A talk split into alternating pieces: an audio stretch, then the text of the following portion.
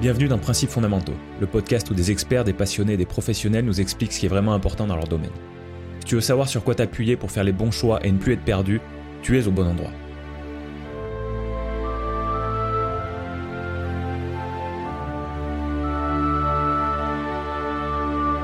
Bienvenue dans l'épisode 44 de Principes fondamentaux. Je suis Alexandre Penaud.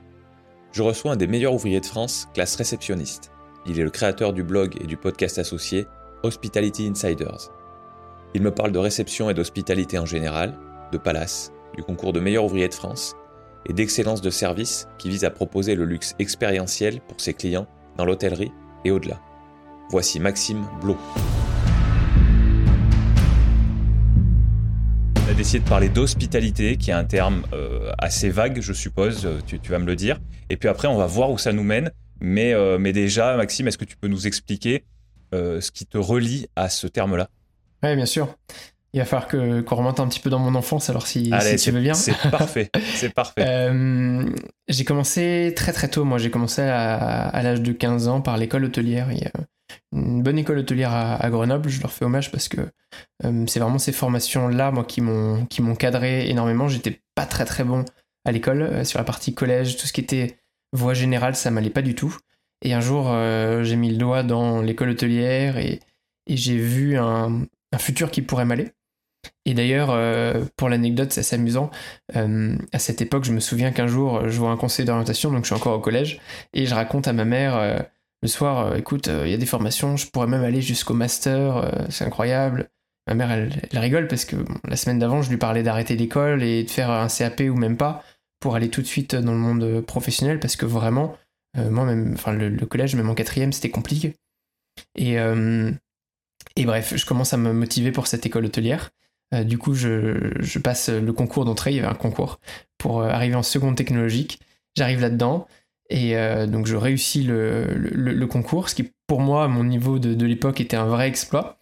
Et me voilà parti en école hôtelière. Donc après, je fais ce que dans notre métier, on appelle enfin, une voie traditionnelle. Donc c'est un bac technologique hôtelier avec un BTS hôtelier là-dessus.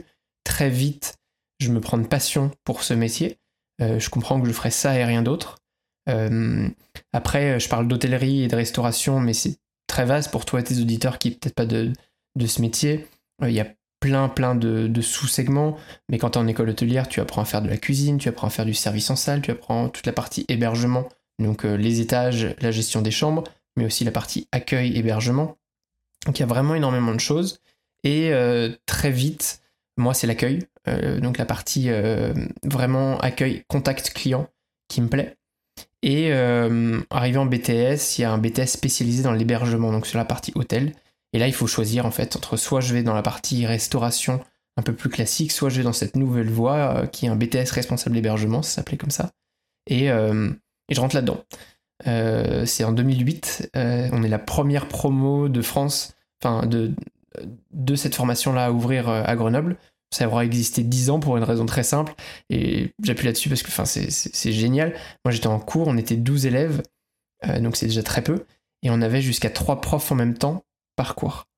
Donc j'avais le prof d'hébergement et le prof d'anglais. Au bout de deux heures, le prof d'anglais, enfin c'était une prof d'anglais, sortait. Euh, donc toute la première partie, on la faisait en anglais et la deuxième partie, on la faisait en LV2. Donc euh, moi, c'était espagnol, il y avait d'autres italiens, donc on avait et le prof d'espagnol et le prof d'italien. T'imagines, les... enfin, à l'époque ça me paraissait juste bien, mais en fait je me rendais pas compte des coûts pour l'éducation ah nationale qui étaient juste hallucinants. Euh, mais tu peux imaginer qu'après deux ans comme ça, ça te donne un bagage assez solide euh, scolaire en tout cas. Et euh, t'as dit que c'était juste derrière le BTS ça? Ça c'était dans le BTS, on est encore au BTS. Ah dans le BTS. Ouais, ouais. Et là après je fais un grand écart parce que je pars en licence master, donc finalement je l'aurais fait ce master en management hôtelier et euh, spécialisation en revenu management. Bon, je pourrais revenir sur l'option revenu management, mais c'est un peu technique, c'est pas forcément notre sujet. Et euh, donc là, j'arrive d'une promo de 12 élèves à une classe de 100 personnes en amphi. Donc voilà, haut de grand écart, mais ça me permet de partir euh, à l'étranger en Erasmus, un coup en Irlande à Dublin, un coup à Barcelone, et donc de finir mon cursus trilingue et avec une vision beaucoup plus élargie. Et bah, c'était bien la fac, je me suis éclaté si tu veux, mais moi je me rends bien compte que ce que j'aime c'est l'opérationnel, c'est être dans les hôtels, et je fais mon stage de fin de master au Royal Monceau, donc euh, pour ceux qui se situent, c'est un, hôtel 5 étoiles euh, parisien. On est en 2013 et c'est l'époque où le Royal Monceau devient Palace. Donc je me retrouve, le timing fait que je me retrouve au mois de juin 2013, pile à l'époque où cet établissement devient Palace. Et moi, ça confirme juste mon envie de me dire, en fait, c'est exactement ça que je veux faire, là que je veux être. attends, tu peux juste euh, nous dire ce que ça veut dire euh, Il devient palace Qu'est-ce ouais, que, pardon.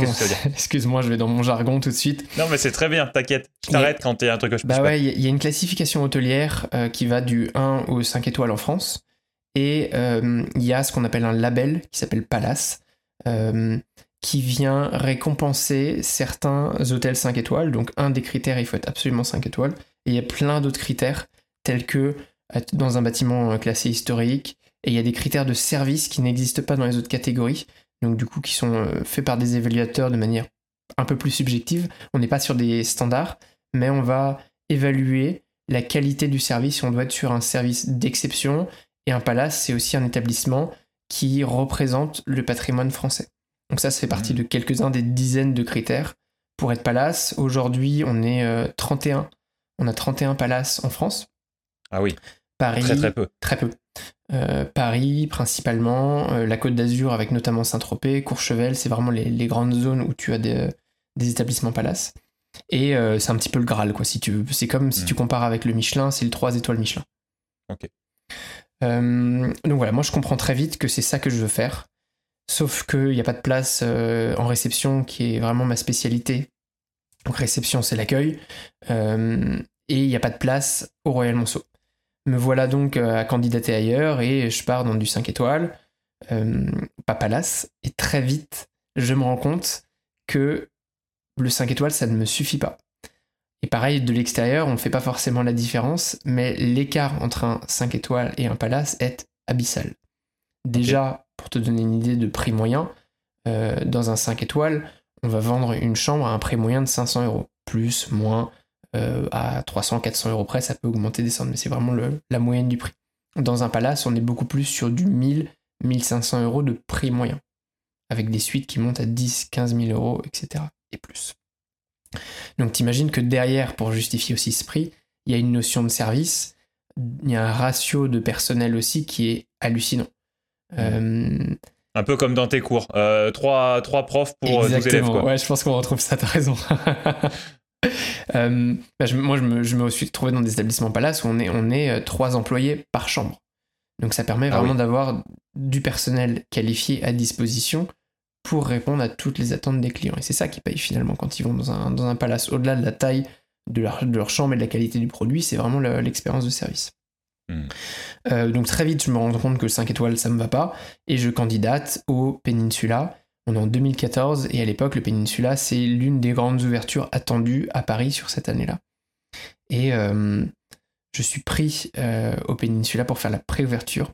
Donc j'arrive dans un hôtel fermé, en travaux, un mois jour pour jour avant l'ouverture de l'hôtel, à devoir tout mettre en place sur la partie accueil, réception. C'est peut-être là où c'est pertinent de t'expliquer en quoi ça consiste ce métier. Euh, concrètement, je suis réceptionniste. C'est ça mon titre.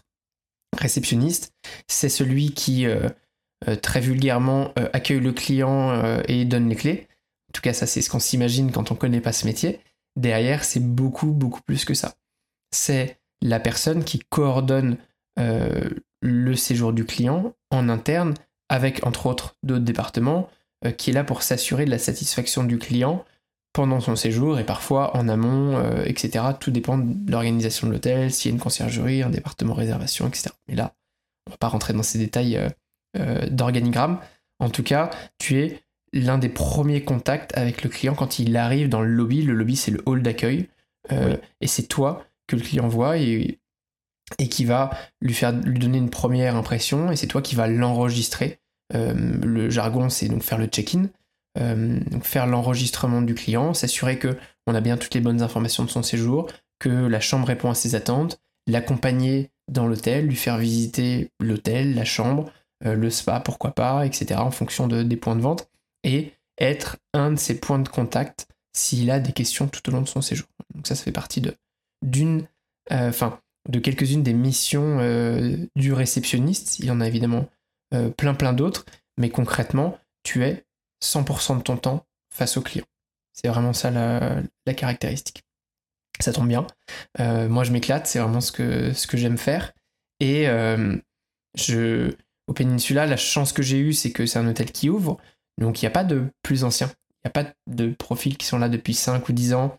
Tu sais, des managers qui sont bien accrochés à leur poste, etc. Donc, très vite, il y a des opportunités. Je me retrouve chef de brigade. Là, tu vas comprendre que notre métier, c'est un peu l'armée. Euh, on a des chefs de brigade. Ça me rappelle quelque chose. on en parlera tout à l'heure, mais j'ai eu un épisode sur la restauration. Et, justement, il y a un extrait. Euh, on a fait un parallèle avec euh, entre la restauration entre ce qui se passe en cuisine et l'armée. Et du coup, c'est amusant que tu me ressortes exactement mm. ce terme-là. Donc, euh, on verra, on verra ce qui en sort. Ah bah oui, en réception, euh, alors ça s'appelle pas comme ça en restauration, euh, on appelle ça un chef de rang en salle ou un. mais, mais chez nous, on appelle ça un chef de brigade. Donc, sur la partie réception, le chef de brigade, il est superviseur des réceptionnistes, stagiaires et apprentis. je refais une année comme ça. Et là, j'ai une opportunité de dingue, toujours dans cet hôtel, qui est de devenir directeur de nuit. Alors sur le papier, ça fait pas rêver. Tu te dis, euh, c'est un poste de nuit, t'es décalé, ce qui est vrai, avec en plus des horaires hôteliers bon, que, tout le monde s'imagine qui sont très très longs. Euh, sauf que pour moi, j'y vois une opportunité folle de d'être manager, d'être directeur, puisqu'en fait la nuit, il n'y a plus d'autres managers, c'est toi le seul maître à bord. Et quand tu es dans un palace comme le Peninsula, tu as 30 collaborateurs qui travaillent avec toi au service des clients. Donc là, d'un coup, tu changes de prisme t'es plus juste superviseur de la réception, tu diriges toutes les équipes de l'hôtel. Donc moi j'avais les équipes de ménage qui ont nettoyé tous les lieux publics pendant la nuit, puisque tu vas pas le faire la journée quand il y a les clients. J'avais toute une équipe de sécurité, il y avait 5 euh, ou 6 agents de sécurité pour la sécurité de nos clients et de nos collaborateurs. Il y a des techniciens, on fait des réparations. Quand c'est euh, Noël, euh, bah en une nuit, c'est la magie de Noël, on monte un sapin, on redécore tout l'hôtel. Tu vois, tout ça, sous ma supervision, plus euh, bagagiste, concierge de nuit, etc. Tous les postes que je pouvais euh, avoir à gérer. Et là, euh, bon, on pourrait faire plus qu'un épisode, un livre entier sur les centaines d'anecdotes clients notamment que j'ai pu avoir, où tu vois bah, la clientèle qu'on peut imaginer dans ces hôtels. Ça peut être aussi bien jet set que de la... de la royauté de certains pays, que des politiques, que des hommes et femmes d'affaires. Euh, donc tu, vois tout et tu es dans l'intimité de ces clients-là parce que tu partages ça avec eux. C'est assez fou. Et je passe euh, quasiment deux années comme ça à euh, travailler la nuit et j'apprends en, deux ans de nuit, on dit souvent tu, tu multiplies au moins par deux ou trois, donc ça, équivaut largement cinq ans d'expérience à d'autres postes et de jours. mais à la fin, la conséquence c'était que j'étais quand même fracassé parce que bon, je bossais beaucoup d'heures, euh, j'étais tout le temps au boulot, quand je rentrais chez moi il était 11h du matin, je dormais 5-6 heures, je repartais, donc un peu épuisant. Et, euh, je continue mon parcours euh, en tant que chef de réception dans un autre hôtel, puisqu'en fait, bah, classique de ce fameux organigramme, plus tu montes dans la pyramide, moins il y a de postes disponibles. J'arrive à un moment où on avait 5 ans d'ouverture, il y avait des anciens, il y avait des postes en des personnes en place, donc j'ai respiré un petit peu l'air ailleurs et je suis allé euh, dans un autre 5 étoiles pour continuer ma carrière. Et donc, euh, je continue à te, dérouler un petit peu le, le, parcours. Euh. J'ai noté deux, trois questions, mais vas-y, je te laisse sur ta lancée pour le moment. Et, et donc, j'arrive dans, un autre, dans un autre hôtel. J'y travaille pendant à peu près un an et on arrive en 2020 et c'est là que la Covid frappe. Donc, c'est là que l'hôtel, comme beaucoup d'hôtels à Paris, ailleurs en France et dans le monde, ferme et je me retrouve en chômage euh, partiel, truc que j'aurais jamais imaginé, moi qui étais un gros besogneux euh, qui aimait travailler, qui je m'éclatais dans ma carrière et je me voyais progresser vers des postes de, direction, j'avais une ligne, un plan de carrière très très clair de ce que je voulais faire. Puis j'avais quand même été formaté à ça depuis quasiment une quinzaine d'années. Euh, et là, je me retrouve avec plein de temps libre, et non pas deux mois, mais un an et demi de chômage partiel, puisque l'hôtel n'a rouvert qu'en septembre 2021. Donc tu vois, il se passe des trucs. T'étais toujours à Paris là du coup? Et j'étais toujours à Paris. Euh, le jour où euh, le, Covid sonne, ma compagne me fait pas question qu'on reste enfermé dans notre petit appartement à Paris. Donc on est vite parti chez elle en Bretagne. Et donc moi j'ai passé des mois formidables. Parce que, parce que chômage, parce que un peu de temps libre pour souffler, pour réfléchir à plein de choses. Et enfin, me consacrer à d'autres passions que mon métier. Jusqu'à maintenant, ça m'avait jamais manqué, mais là, d'un coup, j'ai du temps, donc je réalise qu'en fait, il y a d'autres choses et que je peux euh, apprendre ce que c'est que l'entrepreneuriat. Je sais pas ce que c'était. je consomme des podcasts toute la journée, des vidéos YouTube, et je fais vraiment ma culture comme ça. Hmm. À tel point que bah, en quelques mois, je deviens non plus juste hôtelier, mais entrepreneur, puisqu'au début, je crée d'abord un blog, puis un podcast qui s'appelle Hospitality Insiders, et qui deviendra aussi ma société de conseils, de formation, etc. Et ça, je t'en reparlerai après si tu veux. Mais euh, tout ça pour finir sur ce, parcours pro euh, de d'hôtelier où, bah, quand l'hôtel rouvre après un, an et demi de fermeture, moi je suis revenu, je leur ai dit par contre, vous m'avez vu sur les réseaux sociaux, vous m'avez vu publier du contenu. Euh, entre temps, ma compagne avait trouvé du travail ailleurs, on, a, on, on est descendu à Bordeaux et j'avais plus aucune raison finalement de revenir à Paris. Donc je suis hmm. resté un mois pour faire la réouverture, accompagner les équipes, former tout le monde. Et euh, j'ai quitté définitivement le salariat pour me lancer à pieds joints dans l'entrepreneuriat et, je suis encore là-dedans. Bon, eh ben, sacré parcours déjà. Tu es, encore euh, très jeune, mais tu as vécu des trucs qui ont l'air assez exceptionnels. Ouais. J'ai déjà noté deux questions sur ce que tu viens de nous dire avant d'aller au-delà. Euh, je crois que tu as employé le terme, je suis pas certain, mais prix de passion ou quelque chose comme ça. Euh, à un moment dans tes, dans tes études. Tu peux nous décrire ce qui t'a ce qui t'a attiré vraiment, ce qui, ce qui a créé ce, cette sensation? Oui. Euh, je, ne sais pas s'il y a c'est pas un jour tu te réveilles et tu te dis euh, ça y est je suis pris de passion je pense que ça se fait c'est une alchimie qui se fait petit à petit moi déjà donc ça part du fait que je savais pas quoi faire avant l'école hôtelière et j'avais pas beaucoup de voix classiques donc il a fallu que je trouve quelque chose et j'avais besoin de, concret, en fait, j'avais besoin de terrain. Pourquoi je j'arrivais pas à, l'école? Je pense pas que j'étais plus bête qu'un autre, c'est juste que j'étais désintéressé et que le système traditionnel assis derrière un bureau à écouter ne, me plaisait pas. Et quand je suis rentré en école hôtelière, les cours où j'apprenais des choses, je me rendais compte de l'application concrète de pourquoi j'apprenais. Et là, d'un coup, tout faisait sens. Donc, bah, petit à petit, tu vois, cette, euh, cette passion, elle vient se créer, s'alimenter, euh, tu viens la nourrir, et tu te dis, bon, en fait, euh, ouais, c'est vraiment ça que j'ai envie de faire. Et après, on dit passion pour les métiers de l'hôtellerie-restauration, j'étais pas passionné partout. Typiquement, moi, la pâtisserie, c'était un cauchemar. La cuisine, j'avais beaucoup de difficultés. Dès qu'on était moins dans le contact client, beaucoup plus dur pour moi. Hmm. Par contre, j'arrivais à suivre parce que je savais que j'étais suffisamment compensé par.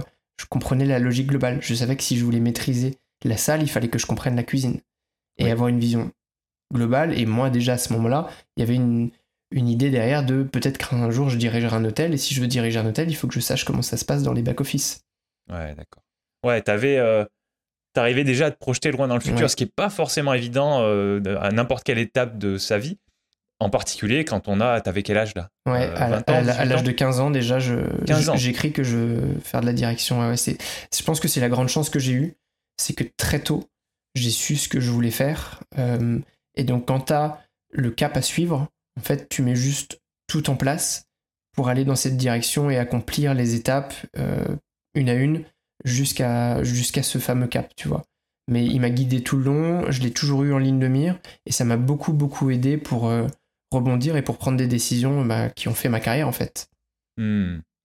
Et le, et le côté interaction avec le, avec le client, ça c'est quelque chose qui est venu progressivement ou où, tu, où tu savais que tu aimais interagir avec les gens déjà encore mm. avant? Comment c'est venu ça?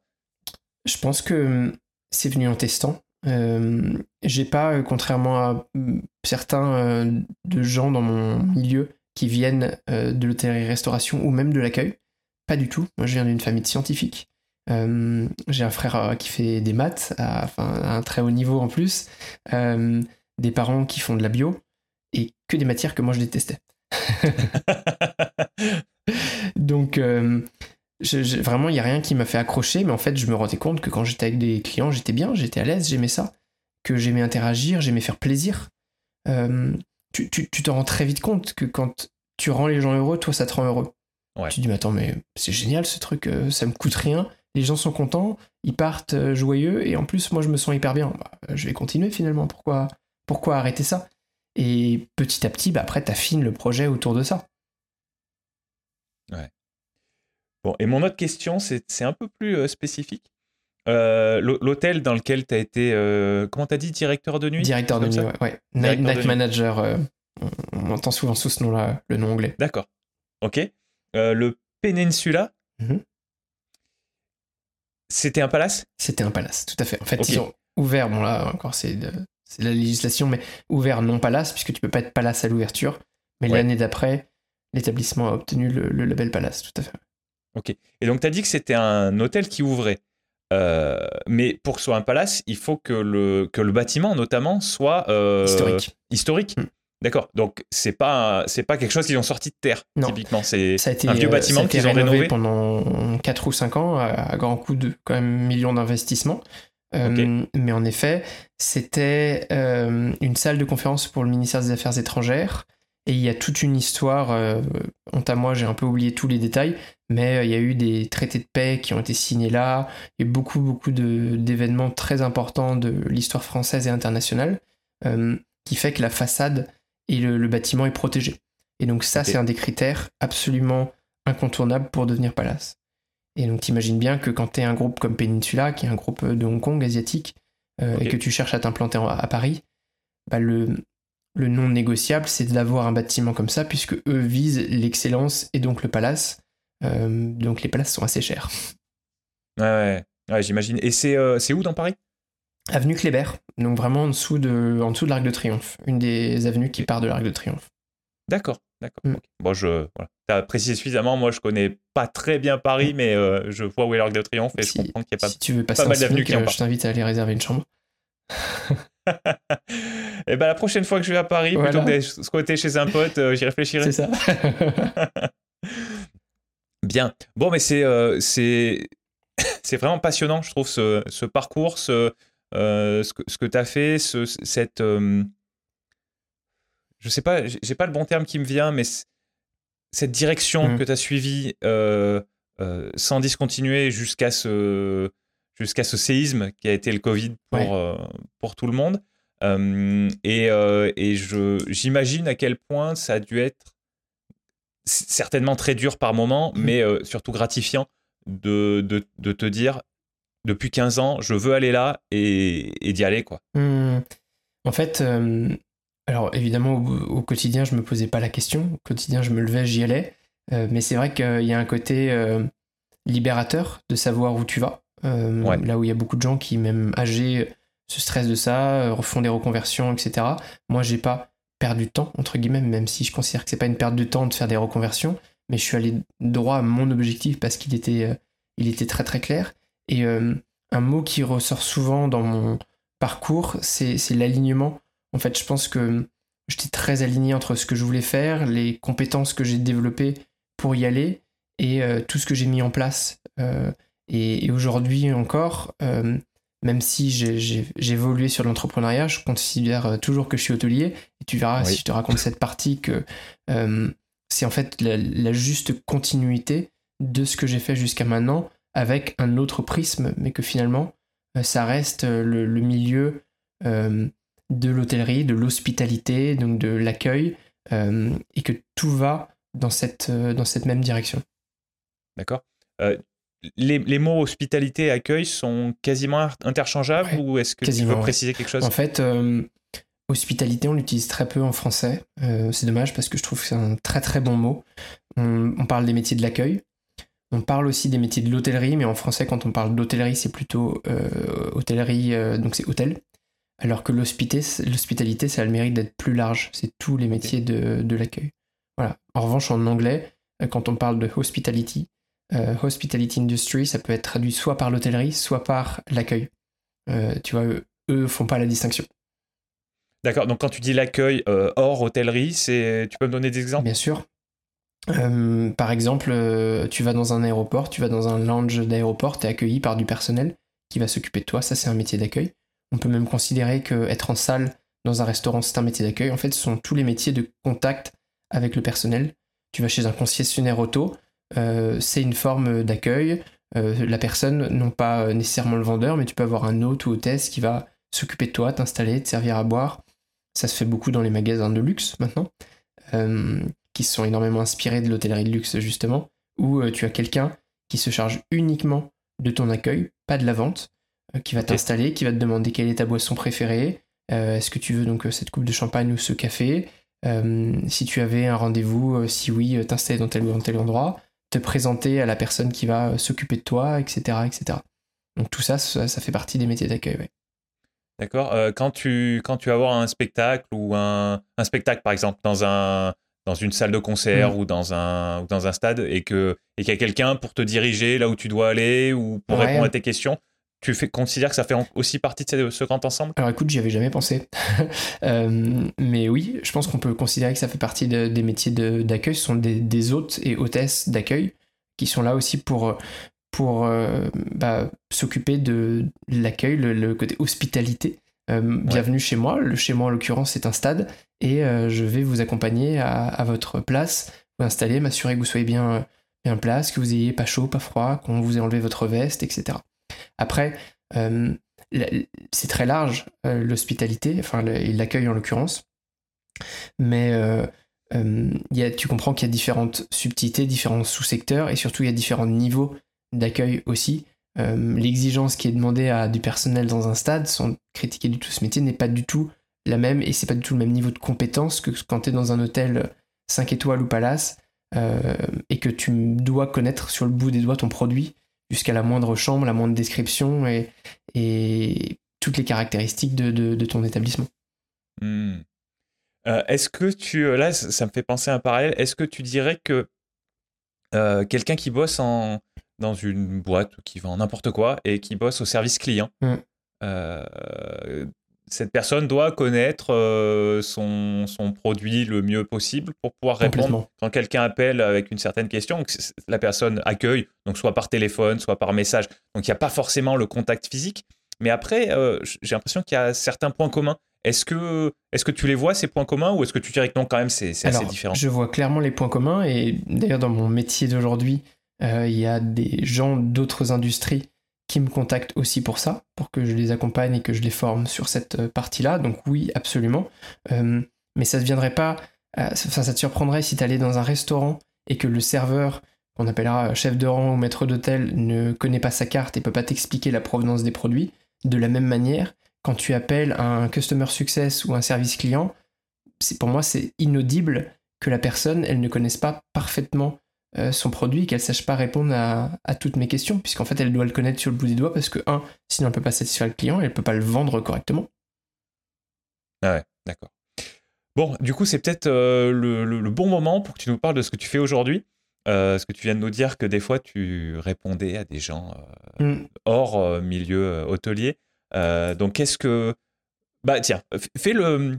Explique, explique-moi ce qui s'est passé donc, cette, pendant cette période Covid et, alors, tu nous as expliqué que tu avais consommé euh, beaucoup, de, beaucoup de podcasts, beaucoup de vidéos YouTube, mmh. tu avais appris beaucoup de choses par rapport à l'entrepreneuriat. et comment est-ce que tu t'es approprié ça finalement? Ok. Est-ce que je commence par une question du coup Est-ce que tu sais euh, ce que c'est que l'ikigai? Oui. oui. Donc en, quelques mots, peut-être pour tes auditeurs qui ne euh, savent pas beaucoup, moi c'est quelque chose que je découvre à ce moment-là. Donc je, je, commence à lire des livres, je lis des articles et je découvre l'ikigai. Donc l'ikigai, j'ai plus la bonne euh, définition, ça fait longtemps que je me suis pas replongé dedans, mais euh, grosso modo, c'est, euh, ça se représente sous un graphique qui a quatre différents axes. donc c'est un terme qui vient du Japon et qui signifie en fait ce pourquoi on est fait, ce pourquoi on on est doué. Et là-dedans, tu retrouves une case justement ce pourquoi je suis doué, donc mes qualités.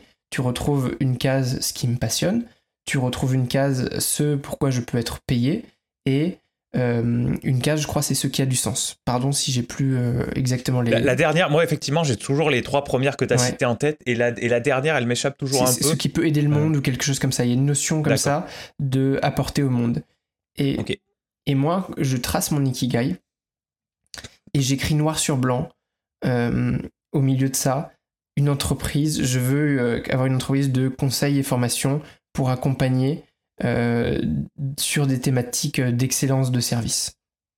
Ah, tu vois, ça sort euh, naturellement parce qu'en fait, ah je me rends compte que c'est encore une fois la continuité de ce que j'ai fait, mais en passant de l'autre côté, aujourd'hui en étant euh, un formateur consultant, je reviendrai après sur le détail, que je peux aider non plus un seul hôtel comme quand j'étais salarié, mais plein d'hôtels, que ça donne du sens parce que c'est complètement aligné à mes valeurs et qu'en plus, j'ai une expertise acquise pendant les 15 dernières années et que je peux valoriser ça financièrement, donc potentiellement en vivre.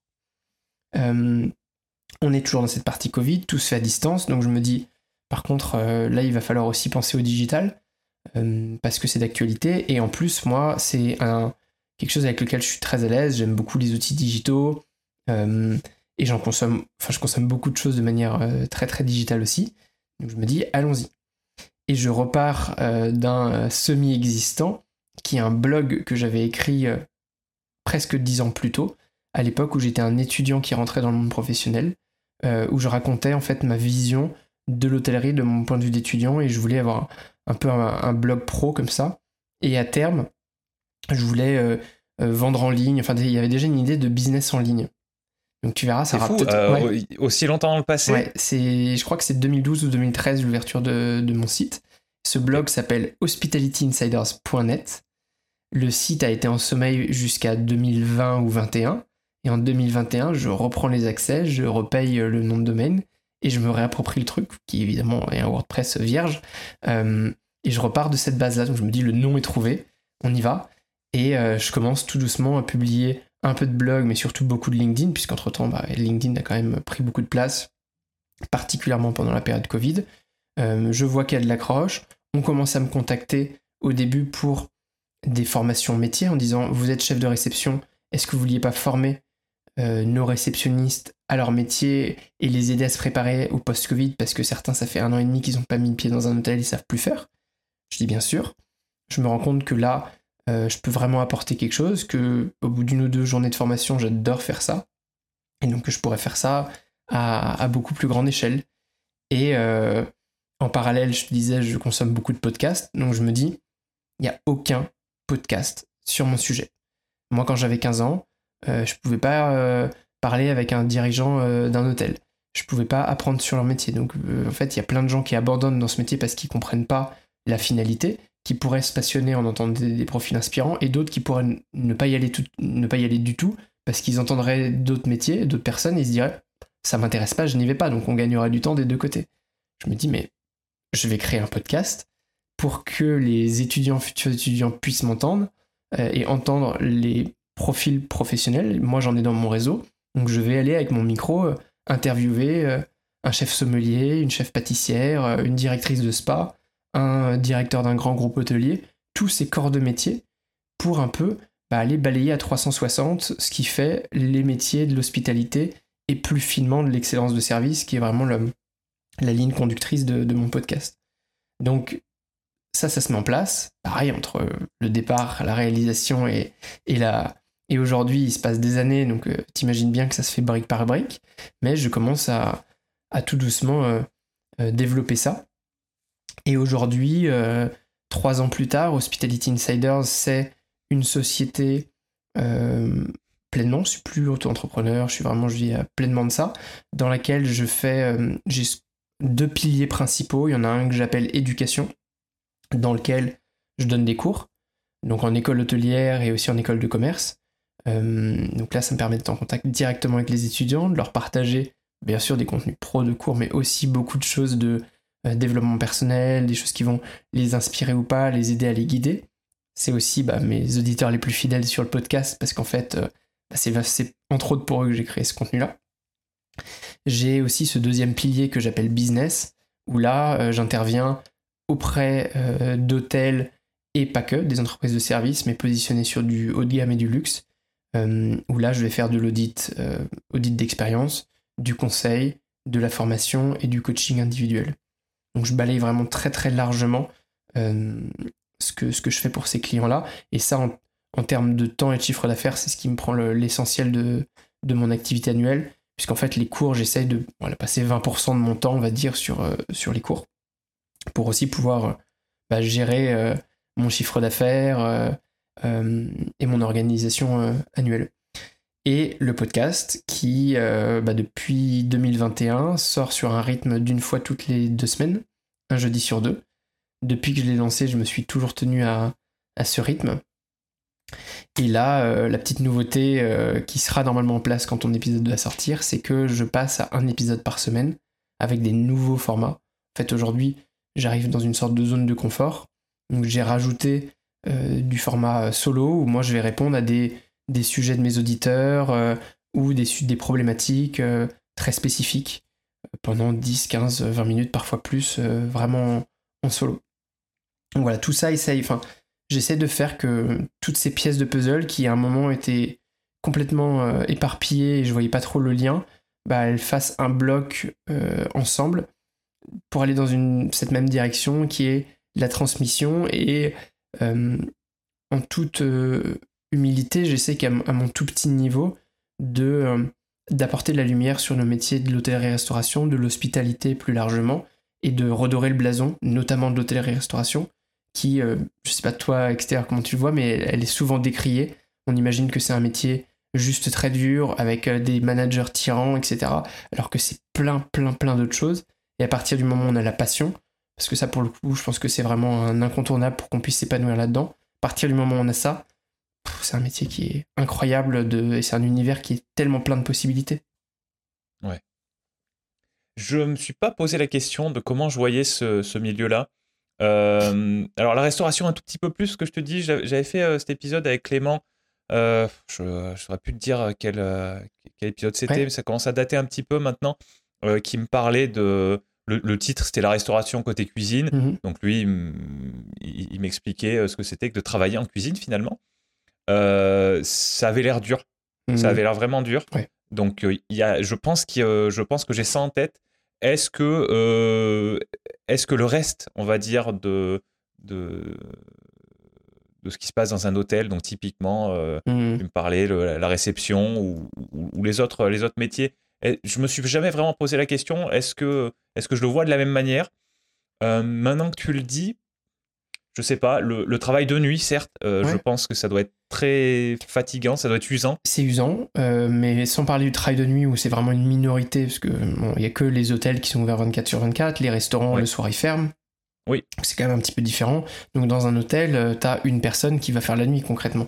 Donc ça représente assez peu de personnes dans notre milieu. Mais ça, c'est en effet vraiment difficile. Et d'ailleurs, les gens qui le font longtemps, pas deux ans comme moi, mais 10, 15, 20 ans, ce sont des profils atypiques euh, ne serait-ce que dans leur organisme. Hein, il faut, c'est pas naturel si tu veux de travailler à l'envers. Euh, nous, on avait la médecine du travail deux fois plus que les personnes qui travaillaient de jour, parce que réellement, il y a un impact santé qui est démontré. Euh, donc il faut en avoir conscience. Et c'est pour ça que moi, deux ans, c'était un maximum que je m'étais fixé. Mais tu as des, des, personnes qui, déjà naturellement, vivent la nuit et dorment le jour. Donc nous, on adore dans ce métier, on les prend et on les fait venir là-dessus. En revanche, oui, pour tous les autres postes, tu travailles le week-end, tu travailles le soir, tu travailles le matin. Grosso modo, tu travailles quand les gens se reposent. Donc en fait, forcément, si toi ce que tu veux, c'est le soir être au bistrot à 17h30 et le week-end aller bruncher, bah c'est pas possible puisque nous c'est le moment où on bosse. Donc ça, en effet, il faut l'avoir en tête. Euh, forcément, c'est une barrière à l'entrée. Maintenant, nous aussi dans le métier, on est en train de s'assouplir là-dessus. Euh, les, dirigeants avec lesquels je travaille, euh, beaucoup de personnes avec lesquelles j'échange ont pris conscience de ça et ça s'assouplit. En cuisine, euh, il y a, moi quand j'ai commencé, donc il y a une bonne quinzaine d'années maintenant, c'était inenvisageable qu'il n'y ait pas ce qu'on appelle la coupure. Donc la coupure, c'est tu fais le service du midi, tu t'arrêtes une ou deux heures, ce qui généralement ne permet rien de faire à part une petite sieste dans un bureau parce que tu peux pas rentrer chez toi, et tu repars pour le service du soir. En tout, tu passes 18 euh, heures du matin au soir sur ton lieu de travail, avec une brève pause au milieu. Bon, hmm. bah ça, euh, on essaie de le faire disparaître euh, petit à petit. Tous les établissements ne le font pas, beaucoup commencent à le faire. ça implique quoi? D'essayer de faire disparaître ça? Bah, Ça implique une, une, masse salariale supplémentaire, c'est qu'il me faut deux équipes.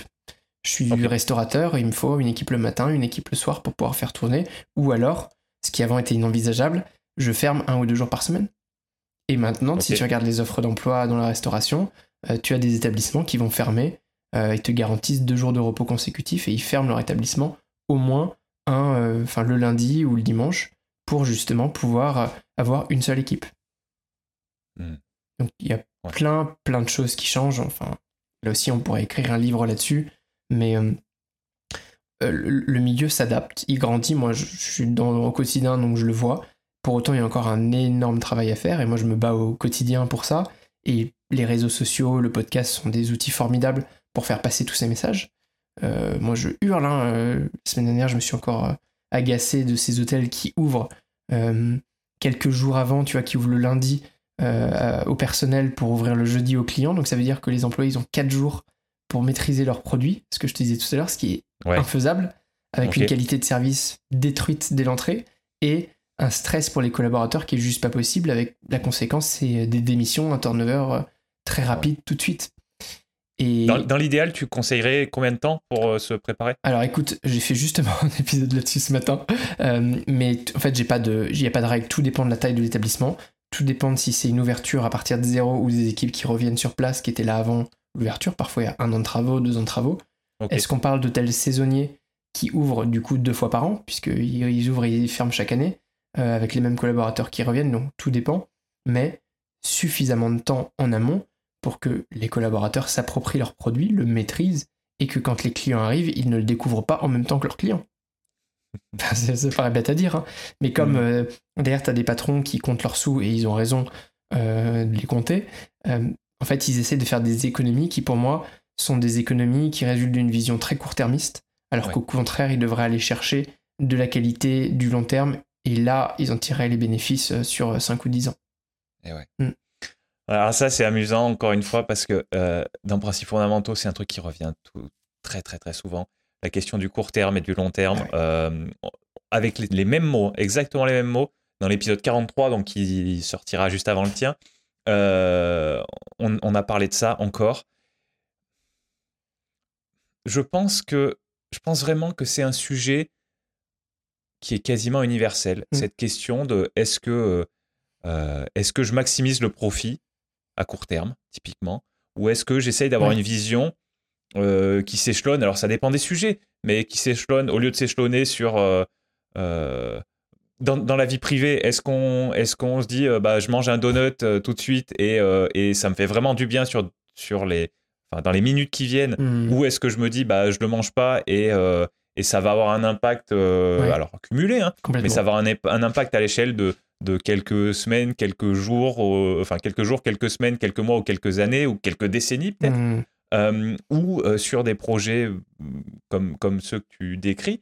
Et là, c'est tes clients, en fait. C'est tes premiers clients qui vont pas le vivre la même, leur expérience de la même manière. Euh, et, et, ils vont peut-être euh, plus ou moins facilement revenir euh, la prochaine fois qu'ils vont être à Paris, typiquement. ils vont peut-être revenir chez toi ou pas. Ils vont peut-être te recommander. Et, et c'est quelque chose qui revient partout. Mmh. Et je sais que c'est dur. Je sais que c'est dur, mais c'est tellement essentiel d'avoir cette vision long terme que, que ça vaut le coup d'en parler euh, régulièrement. Et tu vois, euh, moi j'ai pas de règle absolue euh, dans la vie de il faut faire ci, ça, ça, mais je, je pense pas en revanche qu'on puisse faire de la qualité sans travailler dans la durée. La, qualité, ça se bâtit sur la longueur. Et surtout quand c'est quelque chose d'aussi intangible, et c'est toute la difficulté de mon métier, qui est le service client, on, est sur de l'intangible. C'est dur d'être constant. Euh, c'est facile d'être bon une fois. Tout le monde sait être bon une fois avec un client. Mais moi, ce qui est dur, c'est que les, personnes euh, qui accueillent, elles soient bonnes tout le temps avec tout le monde. Et ça, ça se travaille, ça se développe. Tu peux pas leur dire bonjour, on est lundi, euh, vous ouvrez dans trois jours, vous avez des clients qui payent 1500 euros de prix moyen. il va falloir les accueillir et leur faire un niveau de service équivalent à ce qu'ils peuvent attendre d'un établissement comme le nôtre à ce prix-là. Bonne chance. Ça n'a pas de sens. C'est enfin, complètement fou de faire ça. Et euh, bah, faut pas s'étonner qu'aujourd'hui, on paye aussi un petit peu les pots cassés de comportement, euh, de. Je sais pas si on peut dire de mauvais patrons, mais de, gens très court-termistes qui ont vu leur, euh, leur intérêt personnel à très court terme et qui n'ont pas pensé à l'intérêt du secteur à long terme.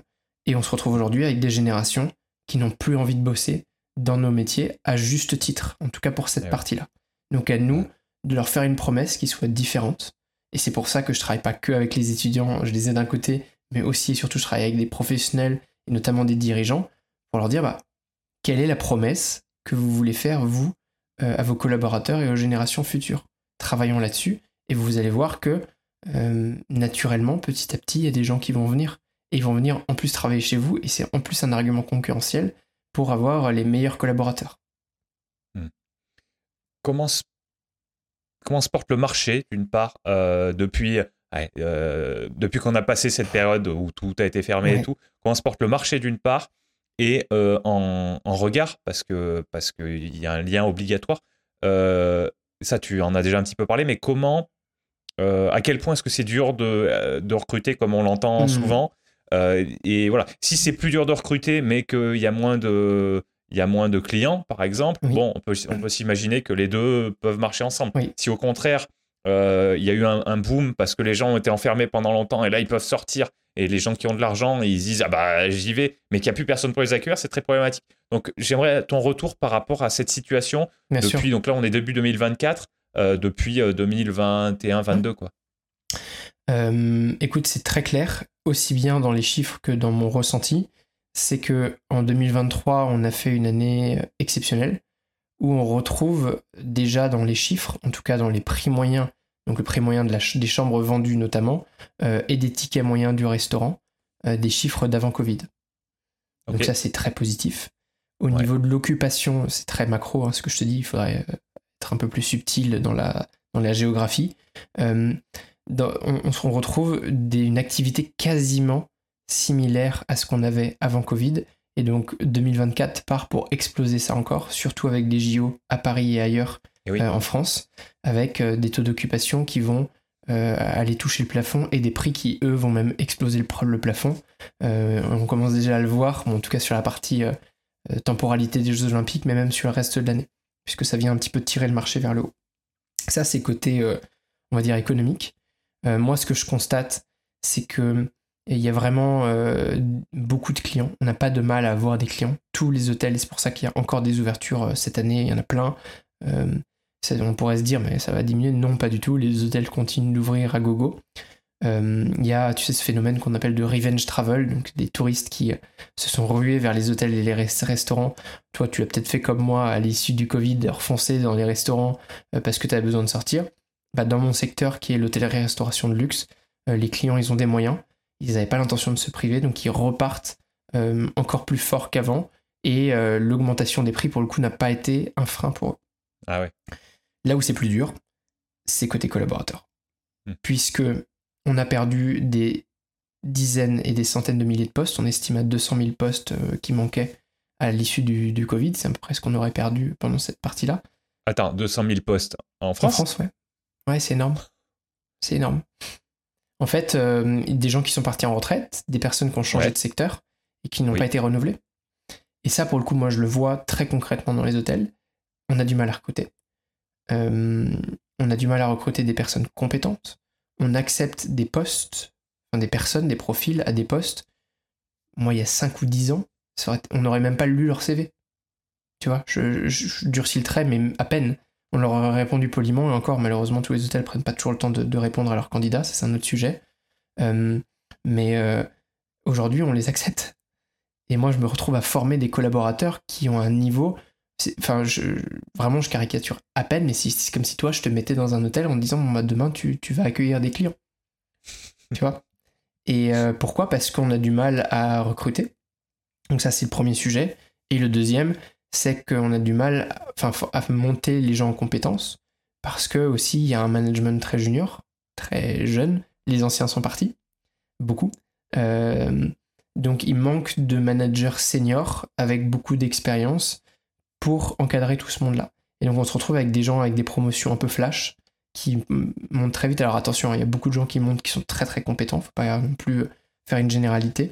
Mais moi je vois des managers euh, de beaucoup moins de 30 ans qui manquent d'aplomb et manquent d'expérience. Et en fait, il suffit de regarder leur CV, on comprend, ils, ont évolué, euh, ils ont changé de maison tous les trois mois parce qu'en fait, la maison suivante euh, leur proposait une opportunité parce qu'elle cherche, donc elle leur offre des, super promotions et des super postes. Donc ils bougent comme ça en saut de puce, mais ils n'ont pas le temps de s'installer, de maîtriser leur poste. Tu vois. Donc pas de règle absolue d'un temps qu'il faudrait passer dans un établissement ou un poste, mais en tout cas, pour maîtriser, là encore, il faut un temps long. Tu peux pas en un jour maîtriser parfaitement ton poste, surtout quand il s'agit de management et de gestion d'humain. Ouais. Toujours cette même mécanique de, l'humain qui est un des sujets les plus complexes, je pense, euh, au monde. Euh, et, et, donc on se retrouve voilà, avec, ces, types de, ces types de profils. Et, euh, voilà, là, si je, refais le lien avec moi, ce que, ce que je fais, je m'occupe pas de la partie formation. J'espère qu'encore une fois, mon tout petit niveau, le fait d'être dans des écoles, de partager des contenus, ça favorise des gens à venir dans notre secteur d'hôtellerie-restauration, donner envie à des personnes, et, euh, et, derrière, par contre, de les former, de les monter en compétences, de s'assurer qu'on les garde, ce qu'on appelle la gestion de talent, tu vois, de quand on a trouvé des gens qui avaient un potentiel, même s'ils n'ont pas de capacité technique, on leur enseigne. On peut leur enseigner tout ça. À partir du moment où il y a la passion, où il y a euh, l'amour de l'humain, du métier, l'envie de bien faire, en fait, les fameuses soft skills, tu sais, les, compétences douces, à partir du moment où il y a ça, où il y a un terreau fertile, tu peux planter quelque chose. Si euh, la terre est pourrie, tu pourras rien faire. Et, ça, moi, je suis, pour le coup, je suis très clair là-dessus. C'est que euh, dans nos métiers, il faut qu'il y ait des gens donc, qui aient ce sens de l'humain, qui aient cet amour-là. Le, reste, ils peuvent l'apprendre. S'ils n'ont pas ça, et s'ils ne sont pas passionnés, qu'ils postulent ailleurs. Parce que vraiment, il euh, n'y a pas besoin de ça dans nos métiers. Euh, nos, équipes vont en pâtir, nos clients vont en pâtir. Euh, donc ça sert à rien. Recruter juste pour recruter, pour boucher des trous, c'est complètement contre-productif. Ouais, j'imagine. J'imagine. Bah alors, j'avais, je voulais te demander si tu pouvais nous parler des compétences qui étaient primordiales dans un, dans un métier comme celui que tu as exercé, dans, dans, le sujet de l'hospitalité en général. Mmh. Donc là, tu as dit que euh, les gens qui arrivaient, il fallait qu'ils aient de l'envie et des soft skills. Ouais. Euh, donc du, du, du, euh, savoir-être, hein, c'est comme ça qu'on dit. Beaucoup de savoir-être, tout à fait, c'est une, excellente traduction. Et si ta question c'est quelle qualité je mets dans, dans ces compétences douces, qui soient communes à tous les métiers d'hospitalité, je dirais qu'il faut beaucoup, beaucoup d'empathie. donc une capacité à comprendre les autres, qui les autres qui sont euh, souvent de notre culture, mais souvent aussi pas de la nôtre, euh, qui viennent de très loin, qui fonctionnent d'une manière très très différente. Faut être capable de comprendre, de décoder.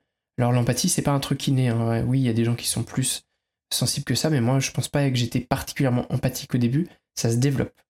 Euh, en revanche, il faut encore une fois avoir ce fameux terreau fertile au début, sinon on fait pas grand chose. Donc l'empathie, clairement, de la sincérité, être sincère dans ce qu'on fait, euh, un service qui est hypocrite quand t'as quelqu'un qui fait ça juste parce qu'il cherche, admettons, un pourboire, euh, qu'il n'a pas envie de faire plaisir, ça se sent. Eh euh, c'est vraiment, vraiment voilà, destructeur. Et je pense que, notamment quand on travaille en, groupe, avoir un esprit d'équipe, être capable de travailler en collectif, c'est pas, doué c'est pas donné à tout le monde non plus. Mais c'est une vraie qualité pour bien, voilà, bien fonctionner. Et après, d'autres choses plus euh, spécifiques à certains métiers de l'hospitalité, typiquement dans l'hôtellerie euh, et dans le service. Euh, mais je pense qu'il faut quand même une certaine résistance aussi, une certaine rigueur dans ce qu'on fait, notamment quand on va chercher de l'excellence. Donc là, je prêche pour ma paroisse, mais quand on est dans du 5 étoiles, il faut avoir un certain goût, ce qu'on appelle le sens du détail. Et ça, moi j'ai longtemps cru que c'était inné, que tout le monde avait ça, parce qu'en fait, je gravitais dans ce monde-là, mais je me suis rendu compte au bout d'un moment que c'était pas, pas toujours le cas. Donc il y a ce, goût de toujours aller chercher le supplément d'attention, d'aller corriger un détail, de pas se satisfaire de la médiocrité, et d'aller toujours chercher le plus pour nos clients, pour nos équipes, dans tout ce qu'on fait au quotidien. Et là encore, c'est un travail euh, de répétition et c'est un travail euh, de, bah, d'itération euh, quotidienne. Hmm. Peut-être que tu peux nous parler un petit peu de justement de, ce, de ces spécificités des, des 5 étoiles, des palaces, du, on va dire du très très haut de gamme. Alors, il y, a plusieurs axes euh, qui m'intéressent. comment dire? Est-ce que tu as remarqué des points communs entre les clients de ce type de, de à part à part leur compte en banque, de ce type de de, de lieu? Numéro un. Et numéro 2, euh, en tant que professionnel dans un, hôtel de ce type-là, euh, tu en as un petit peu parlé, mais j'aimerais bien que tu développes encore un peu plus sur ce qu'il faut, euh, ce qu'il faut apporter, comment, faut, comment il faut être, ou, ou, ce qui doit te caractériser spécifiquement quand tu travailles dans un palace mmh. par rapport à quand tu travailles dans un hôtel plus, plus, plus, répandu. Quoi.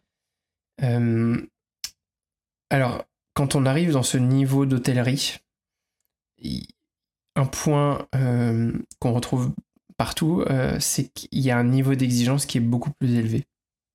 Les clients payent pour cette exigence-là. Ils payent pour ce niveau de précision. Donc on ne peut pas se permettre de se planter. Dans la pratique, on se plante quand même, euh, on s'améliore comme partout, personne personne n'est parfait. Mais on va aller chercher à toujours être dans cette mouvance. Tu vois, moi, ma définition de l'excellence de service, c'est vraiment ça, c'est vraiment euh, un mouvement qui va constamment chercher la perfection sans jamais l'atteindre puisqu'elle est inatteignable, mais on est sur une dynamique de plus, plus, tu en rajoutes quelque chose. On essaie de surprendre, on essaie d'amener de l'émotion. Donc il y a un mélange subtil entre la technicité, donc le savoir-faire, le savoir-métier, et beaucoup de savoir-être, beaucoup d'émotion, parce que c'est ça qui va accrocher ton client et le faire revenir dans ton établissement. Je dis souvent que les clients euh, viennent la première fois pour l'hôtel, ils reviennent la deuxième et les suivantes pour le personnel. Ah euh, et, évidemment, le, niveau il est beaucoup plus élevé. On est, euh, j'aime pas comparer parce que j'ai vu des deux, des trois étoiles exceptionnelles. C'est juste que moi c'est pas mon secteur, donc je parle de ce que je connais, mais tu as, tu as pas le même niveau de jeu et c'est normal dans une Champions League que dans une troisième division. T'as pas les mêmes joueurs, il euh, n'y a pas les mêmes budgets, tu vois, il n'y a pas les mêmes conditions de jeu. Et en fait, on retrouve la même chose dans, notre hôtellerie. Après, te dire euh, comment sont nos clients, il y a tout. Il y a des clients comme euh, des, des Alexandre qui claquent leur PEL pour une nuit parce qu'ils veulent faire leur lune de miel. donc là, tu les accueilles et tu mets tout ce que tu as parce que euh, tu as envie que cette nuit-là, elle soit incroyable pour eux et qu'ils s'en souviennent toute leur vie. Et tu as euh, des euh, monsieur, madame, je vais dans des hôtels de luxe toute l'année, qui sont extrêmement habitués, qui étaient dans un palace la veille, qui iront dans un palace le lendemain, et pour qui il faut tout donner, parce qu'ils y sont habitués, et parce que c'est ce qu'ils attendent dans un établissement comme ça, et que si on leur donne pas tout, ils reviendront jamais. Hmm. Tu vois? Ouais. Et à quel moment est-ce que tu le découvres, le profil de ton client? Il y a plein de choses. Euh, déjà, quand euh, ce qu'on appelle en, pré-check-in ou en pré-arrival, avant l'arrivée, tu as une réservation, tu vois les types de réservations, tu vois les demandes clients, ils nous envoient des emails, ils nous appellent. Euh, ça, tu le vois. Et après, quand tu es une personne empathique, moi, quand un de mes clients, futurs clients, rentre dans le lobby, donc dans ce fameux hall, en une demi-seconde, j'ai déjà décelé le type de profil. Et en une phrase, après, c'est confirmé. Et tu sais hmm. sur quel pied tu vas danser. Est-ce que j'ai un homme d'affaires impatient? Est-ce que j'ai un couple qui vient là pour se faire plaisir? Est-ce que ce couple est légitime ou pas? Ça va m'indiquer le niveau de discrétion que je dois avoir. Euh, tu vois, il y, a plein d'éléments qui sont pas écrits. Personne te dit bonjour, je viens avec ma maîtresse. Quoique, il y en a qui le font. Euh, mais, mais dans l'idée, euh, on le fait pas. et c'est à toi, réceptionniste, d'être capable de capter ça tout de suite. Et ça, je peux pas le décrire, si tu veux. Il n'y a pas de recette miracle. Je peux pas expliquer à quelqu'un dans une formation. C'est pour déceler euh, un vrai d'info couple. Euh, il faut poser telle question. Non, tu, tu dois le sentir. Je, là, ce que tu racontes, moi, j'ai l'impression de, j'ai l'impression que tu, tu, vas me parler d'un film ou d'une mm. série, enfin, tu vois, de, de euh, ou d'un roman ou d'un. Tu sais s'il y a des, des œuvres sur ce, typiquement sur un, sur la vie dans un palace ou quelque chose de, de, romancé, d'imaginer euh, une histoire, mais euh, parce que ça a l'air ça a l'air palpitant. Oui, euh, et ça l'est. Je pense que le mieux c'est de se faire un copain dans le milieu et lui demander. Tu vois, moi quand j'étais directeur de nuit, on me disait mais c'est quoi ton anecdote la plus folle? Et je lui dis bah tu sais quoi, je, vais juste te raconter la veille parce que chaque jour il se passait des trucs qui effaçaient l'expérience précédente. Ah c'est dingue. Hmm. Mais vraiment, c'est du prince euh, euh, saoudien qui arrive et qui veut te privatiser un étage. Il est 4 heures du matin euh, parce qu'il a envie de faire une fête et de regarder un film dans une grande salle. Et il te prend un étage complet. Imagine le chantier qu'il faut faire à 4 heures du matin pour retourner un étage complet pour, pour un client c'est euh, des euh, affaires politiques euh, dont je peux pas parler qui se passent dans ton hôtel où tu vois des choses que tu apprends dans l'actualité le lendemain, mais tu les vois toi en live et elles passent à la télé un ou deux jours plus tard. Tu vois, donc ouais, c'est un feuilleton. je regarde pas beaucoup moi de télé, de choses comme ça. Donc j'ai regardé une série américaine qui s'appelle The Night Manager, fameux directeur de nuit à l'époque où je l'étais, qui le premier épisode. connu oui, sur le premier épisode. Après, ça devient un truc euh, d'espionnage, euh, etc. Donc, c'est très, c'est plus du romancé là, c'est complètement euh, hors champ. et il y a un peu des livres, mais voilà, je suis pas un grand. Enfin, j'adore parler de mon métier, mais je consomme pas des. J'ai vécu suffisamment de ces histoires pour pas avoir besoin de m'en alimenter en plus, quoi. Ouais, ouais. Non, mais c'est incroyable. Euh, une question bien, enfin, qui, qui, amène peut-être pas, pas très loin, mais euh, à quel point ce genre de bâtiment, à quel point les, les, chambres entre elles et les, et les, étages entre eux sont isolés euh, en, termes de, en termes de son? Tout dépend du bâtiment. ok. Tout dépend. Parce que tu vois, quand tu, quand tu me racontes là qu'il y a le prince qui voulait privatiser l'étage pour faire la fête, tu peux pas non plus empêcher les gens qui mm. sont dans ton hôtel de dormir. C'est un vrai sujet. C'est un vrai sujet quand tu es un directeur de nuit, que tu as euh, un prince qui va dépenser 30 000 euros dans la nuit, euh, de est-ce que tu réponds à ses attentes ou pas? Et euh, en dessous, tu as un client qui ne paye que 1500 euros, mais ça reste quand même une fortune, qui est un habitué chez toi et qui te dit je peux pas dormir et moi j'ai un rendez-vous à 8h demain matin. Eh Comment tu fais? Donc ça, c'est là où je te dis, tu développes des compétences de dingue. Comment tu fais quand tu as une star de cinéma qui veut s'installer au bar et que le bar est complet? Euh, qui te pète un plomb, euh, tu vois, qui te fait une scène de cinéma pour le coup, euh, dans ton bar, bah, il faut être capable de développer les bonnes compétences et de connaître encore une fois parfaitement ton champ d'action pour pouvoir répondre en un clin d'œil à ce client et aux clients autour et avoir tout le monde qui soit satisfait. Avec des moyens qui, certes, sont des moyens élevés, mais qui restent quand même limités.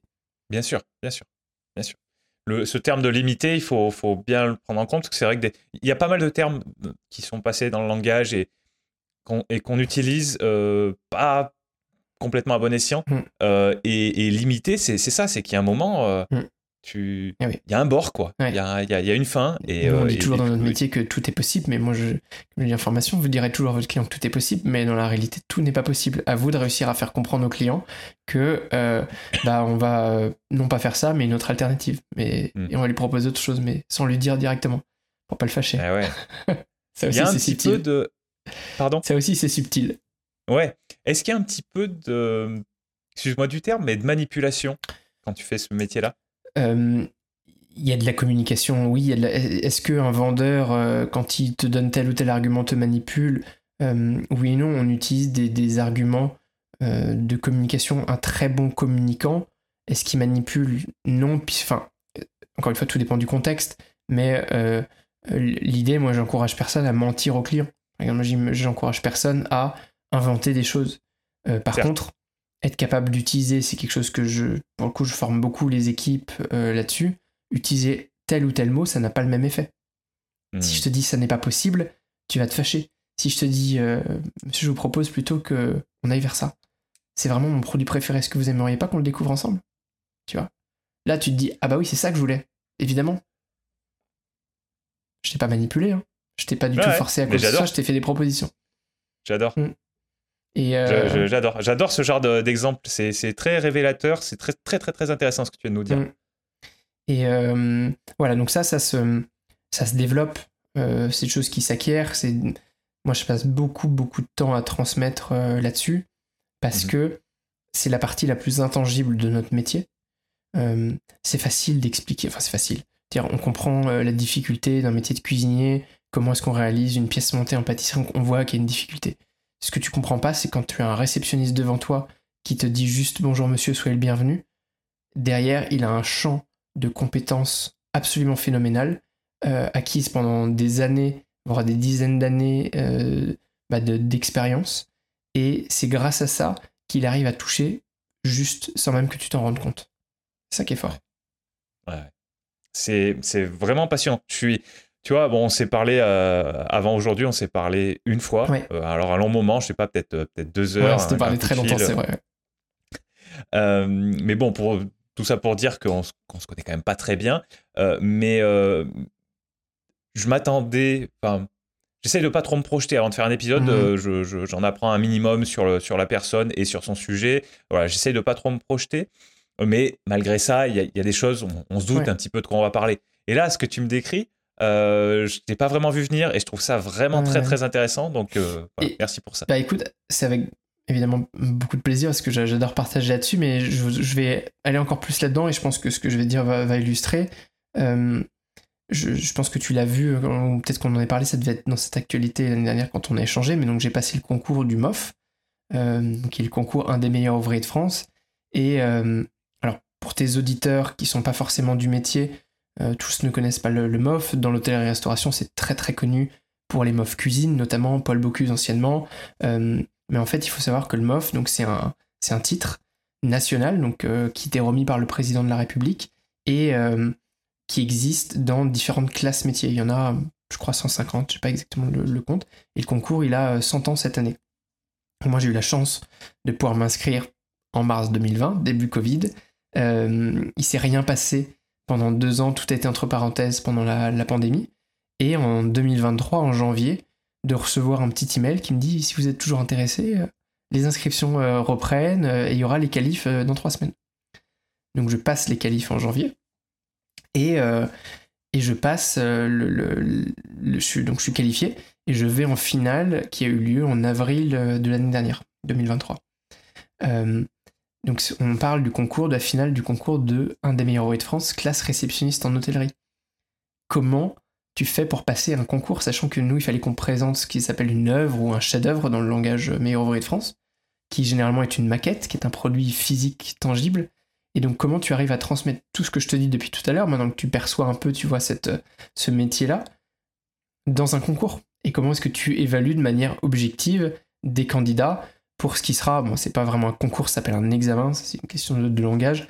La, subtilité, c'est que hum, dans un concours, il y a forcément un gagnant. Dans un examen, il peut y avoir 10 euh, gagnants ou 0. Ouais. Et donc moi je vais à cette finale, je crois que de tête on était 7 euh, finalistes, euh, je présente mon sujet et, je remporte le titre. en l'occurrence cette année j'étais tout seul et c'est d'autant plus pour moi bah, une, joie et puis il y, a de la fierté autant là-dedans parce que euh, le, titre n'avait pas été remporté depuis 2015, qui est l'année de la création de la classe réceptionniste. Donc on est deux dans l'histoire.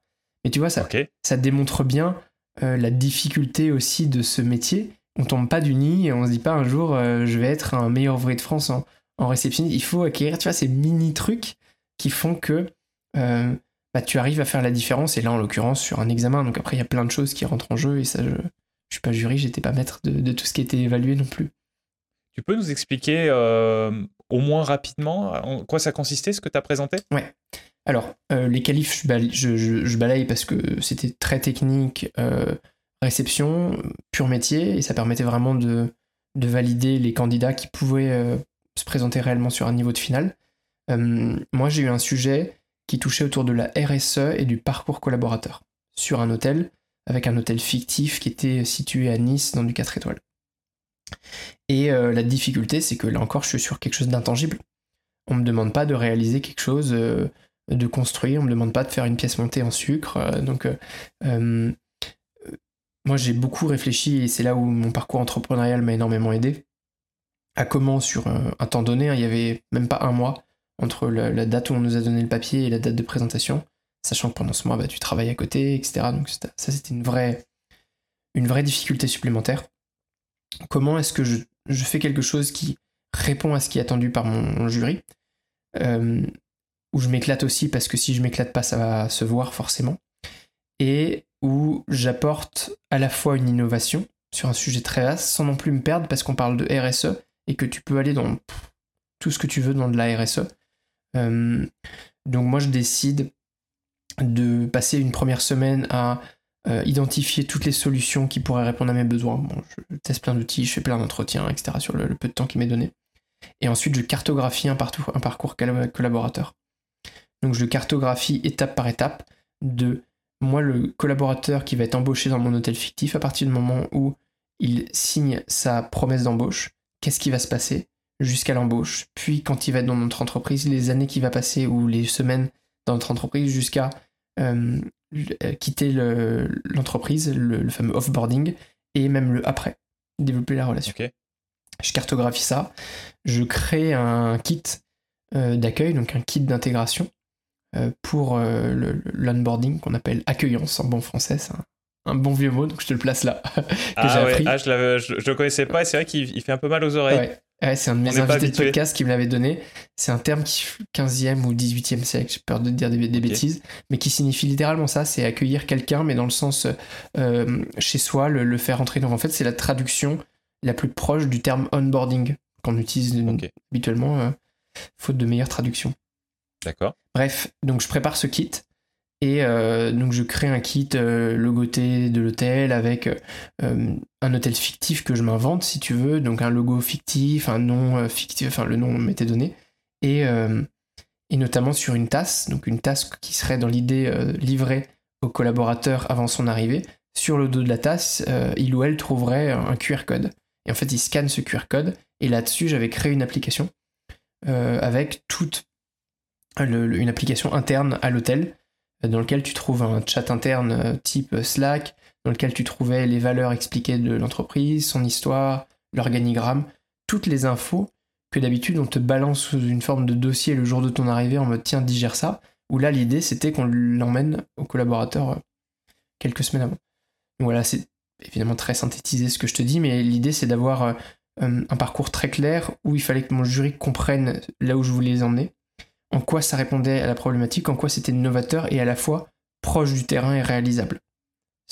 J'inventais pas un truc, euh, tu vois, il s'agissait pas de révolutionner l'eau tiède en fait, il s'agissait hmm. d'apporter une innovation applicable parce que mon jury ce sont des hôteliers, ils ont besoin d'avoir des choses concrètes.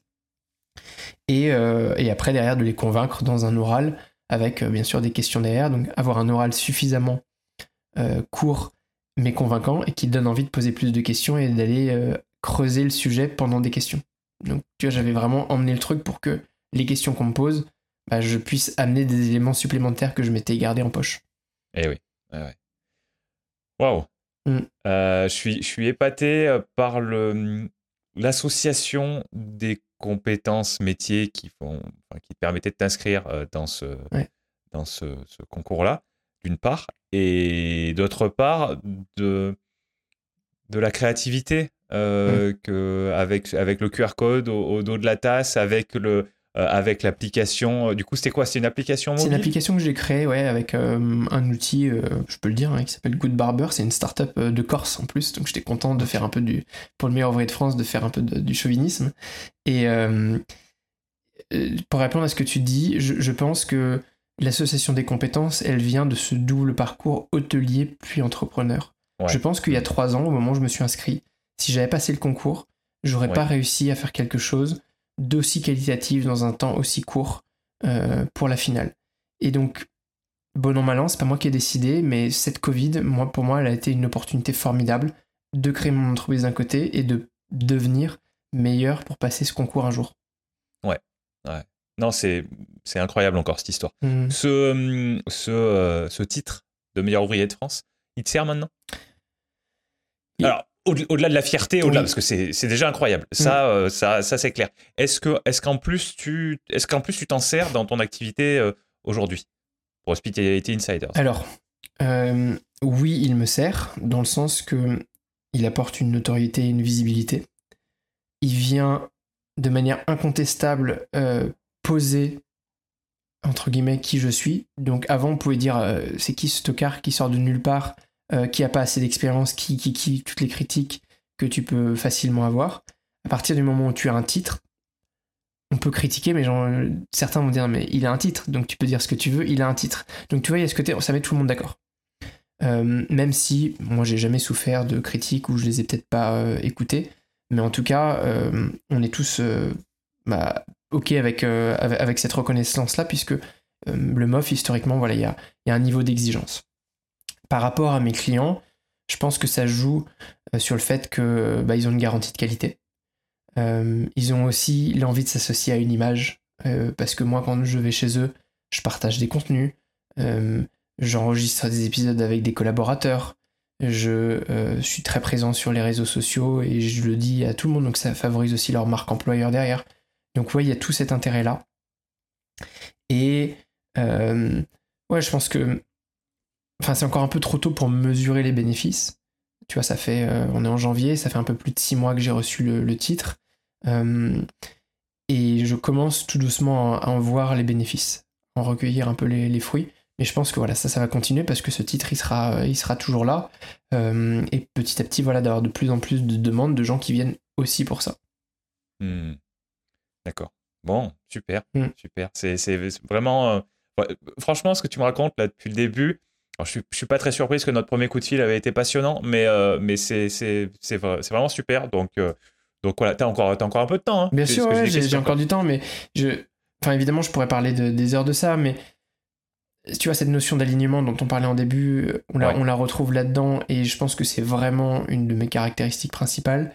Je, suis très aligné. J'ai besoin d'ailleurs d'être complètement aligné entre ce que je fais, ce que je dis, qui je suis, pour bien fonctionner. Sinon, je me trouve très rapidement en dissonance. Euh, et tout ce que je dis, quand je parle euh, d'excellence, euh, bah, c'est quelque chose que moi j'ai appliqué toute ma carrière, que je continue de faire quand je suis dans les entreprises. le niveau d'exigence que ça implique, bah, en fait, dans mon quotidien, il est encore très très présent, même dans ma vie perso. parce qu'en fait, c'est pas que je le force, c'est que c'est qui je suis. Donc mmh. forcément, ça joue. Il s'agit pas d'être rigide et buté. Il s'agit juste de dans la vie perso comme pro, d'aller toujours chercher ce niveau supplémentaire, cette case d'au-dessus, parce que ça me permet de garder cette dynamique, cette mouvance de, d'excellence. Ok. Ça se passe comment au quotidien pour toi? Pour les autres, je sais pas, je pense que c'est dur, mais, mais, pour moi, ça mais, mais, après, on peut en parler aussi. Non, non, mais très sérieusement, je trouve, je trouve, ça, je trouve ça vraiment passionnant et j'aimerais, euh, j'aimerais savoir comment ça, comment ça se vit, ce, cette recherche. Alors, tu vas me dire si ce mot, il, te convient euh, et s'il est suffisamment proche de ce que tu vois, euh, ce perfectionnisme.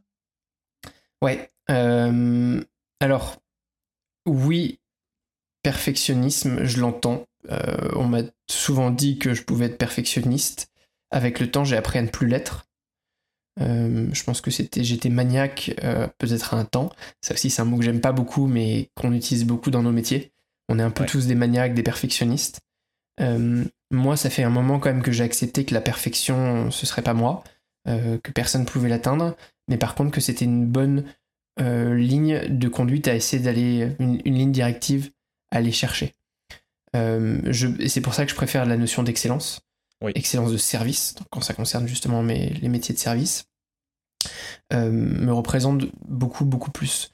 Et après, pour ta question de comment est-ce que ça se vit au quotidien, euh, pour moi, très simplement, dans le sens que je pense que c'est moi, c'est mon ADN, euh, et je pense que ça se marie parfaitement avec une vie d'entrepreneur. Surtout quand tu es solopreneur, où tu peux vite manquer de discipline, euh, tranquillement traîner le matin, te laisser un petit peu dépérir, là où moi j'ai, je pense, une certaine facilité à le réveil sonne tous les jours 7 sur 7 à la même heure.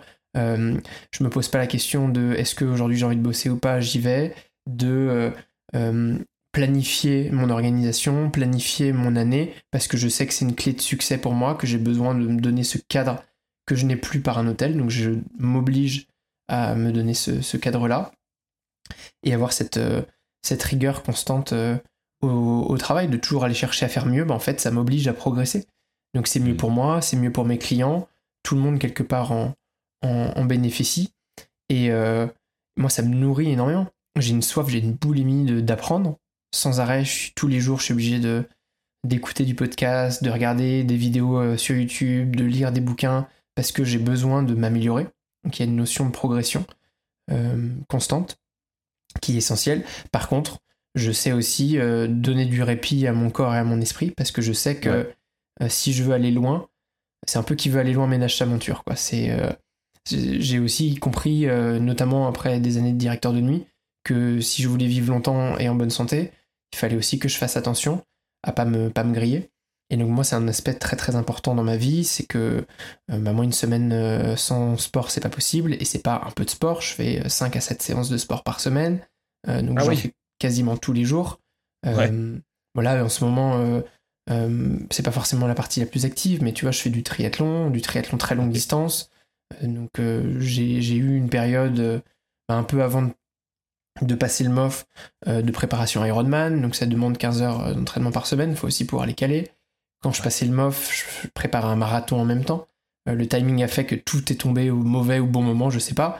Mais moi, le, le fait d'avoir cette même rigueur aussi dans mon sport, bah, ça fait que j'ai une hygiène de vie très carrée derrière. Parce qu'en fait, quand tu termines ta journée et que tu dois aller t'entraîner, là tu vois, juste avant qu'on s'appelle, j'ai fait une heure et demie de natation. Mais en fait, quand tu sors de 3 km dans l'eau, forcément t'es détendu. le stress que t'avais le matin, il n'est plus là. Parce que tu l'as détendu avec, avec cette activité-là. Je rentre, je me fais bien à manger, j'essaie de dormir régulièrement. après, c'est pas une vie d'asset. Hein. Moi aussi, je, suis un restaurateur hôtelier à la base, je fais la fête, je me laisse aller. Mais tu vois, j'essaie de d'alterner entre cette vie et cette rigueur qui me permet de progresser et dans ce cadre que je m'impose, de m'offrir de la liberté. Euh, hmm. Si j'ai raté un entraînement, si j'ai raté un repas, si je me suis couché à 4h du matin, c'est pas grave. C'est acceptable. Euh, la flagellation, ça n'a jamais fait progresser personne. Par contre, c'est qu'est-ce que j'ai appris? Comment est-ce que demain je peux mieux faire? Euh, Comment hmm. est-ce que je peux, encore une fois, aller progresser et, tu vois, être meilleur qu'hier et moins bon que demain? Te comparer à, toi-même euh, plutôt que. Et j'évite aussi la comparaison avec les autres parce que quand tu es ou sportif ou solopreneur, tu as vite tendance à le, à le faire. Il y a beaucoup de gens qui sont bien meilleurs que moi, mais je, je les laisse là où ils sont. Euh, moi, je me, je me, fixe mon cap, mes objectifs, et puis eux, je, je vois pas l'intérieur de leur vie, donc je sais pas comment est-ce qu'ils sont au quotidien. Bien. Est-ce que tu peux me reparler de ce terme euh, qui, te, qui caractérise ton activité, excellence de service? Mm. Est-ce que tu peux euh, me le développer un peu plus, que là, on n'a pas de l'excellence par rapport à, ce terme de perfectionnisme. Euh, euh, et comment tu. Ouais, excellence de service. Comment, qu'est-ce que tu as envie d'en dire? 60 épisodes. 60 épisodes de podcast sur trois saisons. non, j'ai créé donc le, podcast Hospitality Insiders, qui est le premier podcast dédié à l'excellence de service, justement pour répondre à ça, parce que moi je me disais, je veux creuser ce, sujet-là. Si je devais le résumer, euh, je te parlais de cette dynamique tout à l'heure. J'aime beaucoup cette définition. Tu vois, d'avoir euh, un mouvement qui va toujours dans l'avancée, dans la progression, euh, et qui va sans arrêt chercher ce plus, ce détail supplémentaire, toujours pousser le curseur un peu plus haut. garder un cap de, de perfectionnisme qu'on sait qu'on va parfaitement, enfin qu'on ne va jamais toucher, mais ça nous permet de tous les matins de se lever, d'aller un peu plus loin. Et euh, et c'est ça qui est à la fois difficile et hyper grisant, c'est d'avoir une dynamique euh, tout le temps. Et dans l'excellence de service, il y a plein de choses. Il y a l'excellence de soi, et puis il y a l'excellence euh, des autres. quand tu travailles en équipe, s'il y a une difficulté d'avoir une excellence de service globale, quand tu es un client, comment est-ce que toi, quand tu arrives dans mon hôtel demain, comment est-ce que les 10 personnes que tu vas croiser en une demi-heure vont t'accueillir au même niveau? Entre le bagagiste qui va récupérer tes affaires devant, le réceptionniste qui va faire ton arrivée, le euh, chef de rang qui va préparer ton room service, etc. etc. Tu vois, d'avoir ce travail de collectif. Donc, euh, l'excellence de service, elle va avec euh, un certain niveau d'exigence. avec, quand il s'agit d'équipe, justement une notion de collectif qui est très très importante. puisque on peut faire de l'excellence de service tout seul, mais souvent dans les établissements de service, il y a quand même beaucoup beaucoup de personnes et il y a une notion de constance. Être tous les jours au niveau qu'on cherche à atteindre et tous les jours aller chercher à pousser encore cette barre un peu plus haut. Ouais. Euh, dans ce que tu viens de me dire, il y a, quelque chose qui, qui, m'est venu. Euh, moi, je suis un grand fan de basket, euh, basket en général, de basket NBA en particulier. Et, et en NBA, ils ont énormément de matchs. Mm c'est un, un, truc de fou. Enfin, moi, je trouve même que c'est trop parce que, parce que les corps, euh, euh, il y a des gars qui ont, des grosses blessures. Euh, enfin et vu qu'ils ont beaucoup, beaucoup de matchs, c'est-à-dire deux, trois par semaine, ils sont, pendant la saison régulière, ils s'entraînent très peu. Quand tu es dans l'hôtel avec ton équipe, tu, quand tu es au travail, je suppose qu'il y a des gens qui peuvent venir, des clients qui peuvent venir avoir besoin de vous quasiment en permanence. Est-ce que vous avez des moments où vous vous entraînez ensemble, où vous répétez, où vous, justement pour avoir cette, euh, cette constance, ce, cette, ce, cette capacité niveau de jeu. à tous accueillir, ouais, ouais, cette capacité à tous accueillir euh, votre client de la même manière. Est-ce que vous avez des entraînements? Alors, euh, je reprends du coup ton analogie du basket. Les basketteurs, pour être bons sur le terrain, ils ont besoin de s'entraîner. Ben, nous, c'est pareil. Euh, sauf que nous, on est sur le terrain tous les jours. Euh, ben donc en effet, on a très peu de temps. Beaucoup d'établissements pratiquent euh, les jeux de rôle. moi, quand je suis en formation, c'est quelque chose que j'impose, d'avoir une pratique. Alors moi, je le fais avec les équipes, mais je, leur, vraiment, je les incite à ce que les équipes pratiquent entre eux. De, bah aujourd'hui, Et moi, je le faisais quand j'étais chef de réception ou assistant. Un coup, je passais de l'autre côté de ce qu'on appelle le desk, de la réception, et je disais à mon collaborateur, ma collaboratrice, Bonjour madame, bonjour monsieur, je viens faire mon arrivée. Il savait tout de suite. Et là, il partait en mode Je suis un réceptionniste qui fait une arrivée. Et il regardait dans leur tableau des réservations, et il voyait un nom que je leur annonçais, puisque généralement j'avais créé une fausse réservation avec ça, et on partait sur un exercice euh, en conditions réelles. Il me faisait l'accompagnement, etc. Et après on débrief.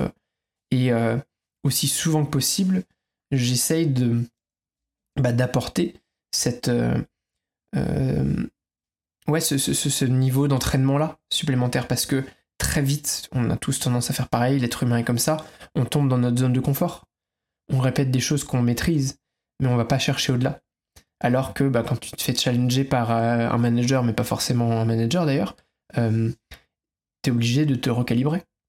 Et lui, il va aller appuyer là où ça fait mal. Parce qu'avec un client, ça passe de pas préciser que le spa, aujourd'hui, il est complet ou de faire de la vente additionnelle sur le dernier massage à 17h30. Mais ton chef de réception, lui, lui, il le sait. Et lui, il va t'attendre là-dessus. Donc si toi, t'es pas réactif, si tu vas pas exactement là où il avait envie de t'emmener, que tu bah, n'ajustes pas ton niveau de jeu, mhm. aïe. Et donc on recorrige, on débrief, et le lendemain matin, bah, t'as progressé. Ouais, d'accord. Et dans ce genre de cadre, est-ce que c'est possible ou est-ce que c'est euh, voire c'est hyper dur. attendu? Ah, que, que, que, que, la personne qui est, euh, qui est entraînée, si, si, on peut dire, euh, amène son manager euh, là où elle a pensé euh, elle et que ce soit pas forcément ce que le manager a anticipé. Comme toi, tu m'expliquais tout à l'heure là, tu sais. Sur l'utilisation des mots, etc. Alors, c'est pas dit comme ça, mais moi j'ai été plus d'une fois bluffé par mes collaborateurs, mais bluffé. Ouais. Tu te dis des trucs, tu te dis, mais je les ai pas formés comme ça. Moi, je l'aurais. En fait, c'est un peu comme quand t'as un enfant, quoi. Tu sais, toi, tu nourris ton enfant et un jour, tu te rends compte qu'il est meilleur que toi, quoi. Là, tu te dis, waouh, euh, là, la réceptionniste qui vient de me faire un upsell, donc une vente additionnelle, elle m'a cloué par terre. Si j'étais un client, je sortais mon chéquier tout de suite et, et je, lui prenais la chambre parce que tellement elle me l'a bien vendu. Donc, hmm. oui, euh, tu leur laisses cette liberté et après, on n'a pas tous les mêmes compétences, on n'a pas tous la même appétence aussi pour ça. Euh, et donc, il y a certaines personnes que tu vas nourrir qui vont se transformer en, avion de chasse. C'est un peu le, jargon qu'on utilise. Et d'autres bon, bah, qui vont rester des, des bons réceptionnistes mais des réceptionnistes euh, qui progresseront plus, plus lentement. Ils progresseront, mmh. mais beaucoup plus tranquillement. Voilà, ce seront des avions de ligne. Euh, et voilà, ça se fait, ça se fait tout doucement. Et non, par rapport à, ce que je voulais, je voulais rebondir juste en disant que euh, c'est pas facile de prendre le temps pour ça. On se fait déjà rouler dessus. Euh, pour reprendre le jargon, on se fait rouler dessus par euh, l'activité, par des clients. Donc euh, quand tu es le manager et qu'en plus tu viens rajouter 15 minutes à ton réceptionniste qui a une checklist longue comme le bras en lui disant maintenant je vais aller te tester, t'as 10 heures de shift dans les dents, t'es fatigué et je vais t'en rajouter une couche, ouais c'est dur. Évidemment. Hmm. Évidemment. Mais tes basketteurs aussi, on leur fait faire des tirs au panier peut-être un lendemain de match alors qu'ils sont claqués et qu'ils n'ont pas dormi. C'est normal, enfin ça fait partie de, de, ce développement et c'est comme ça qu'on va chercher de l'excellence. Ouais.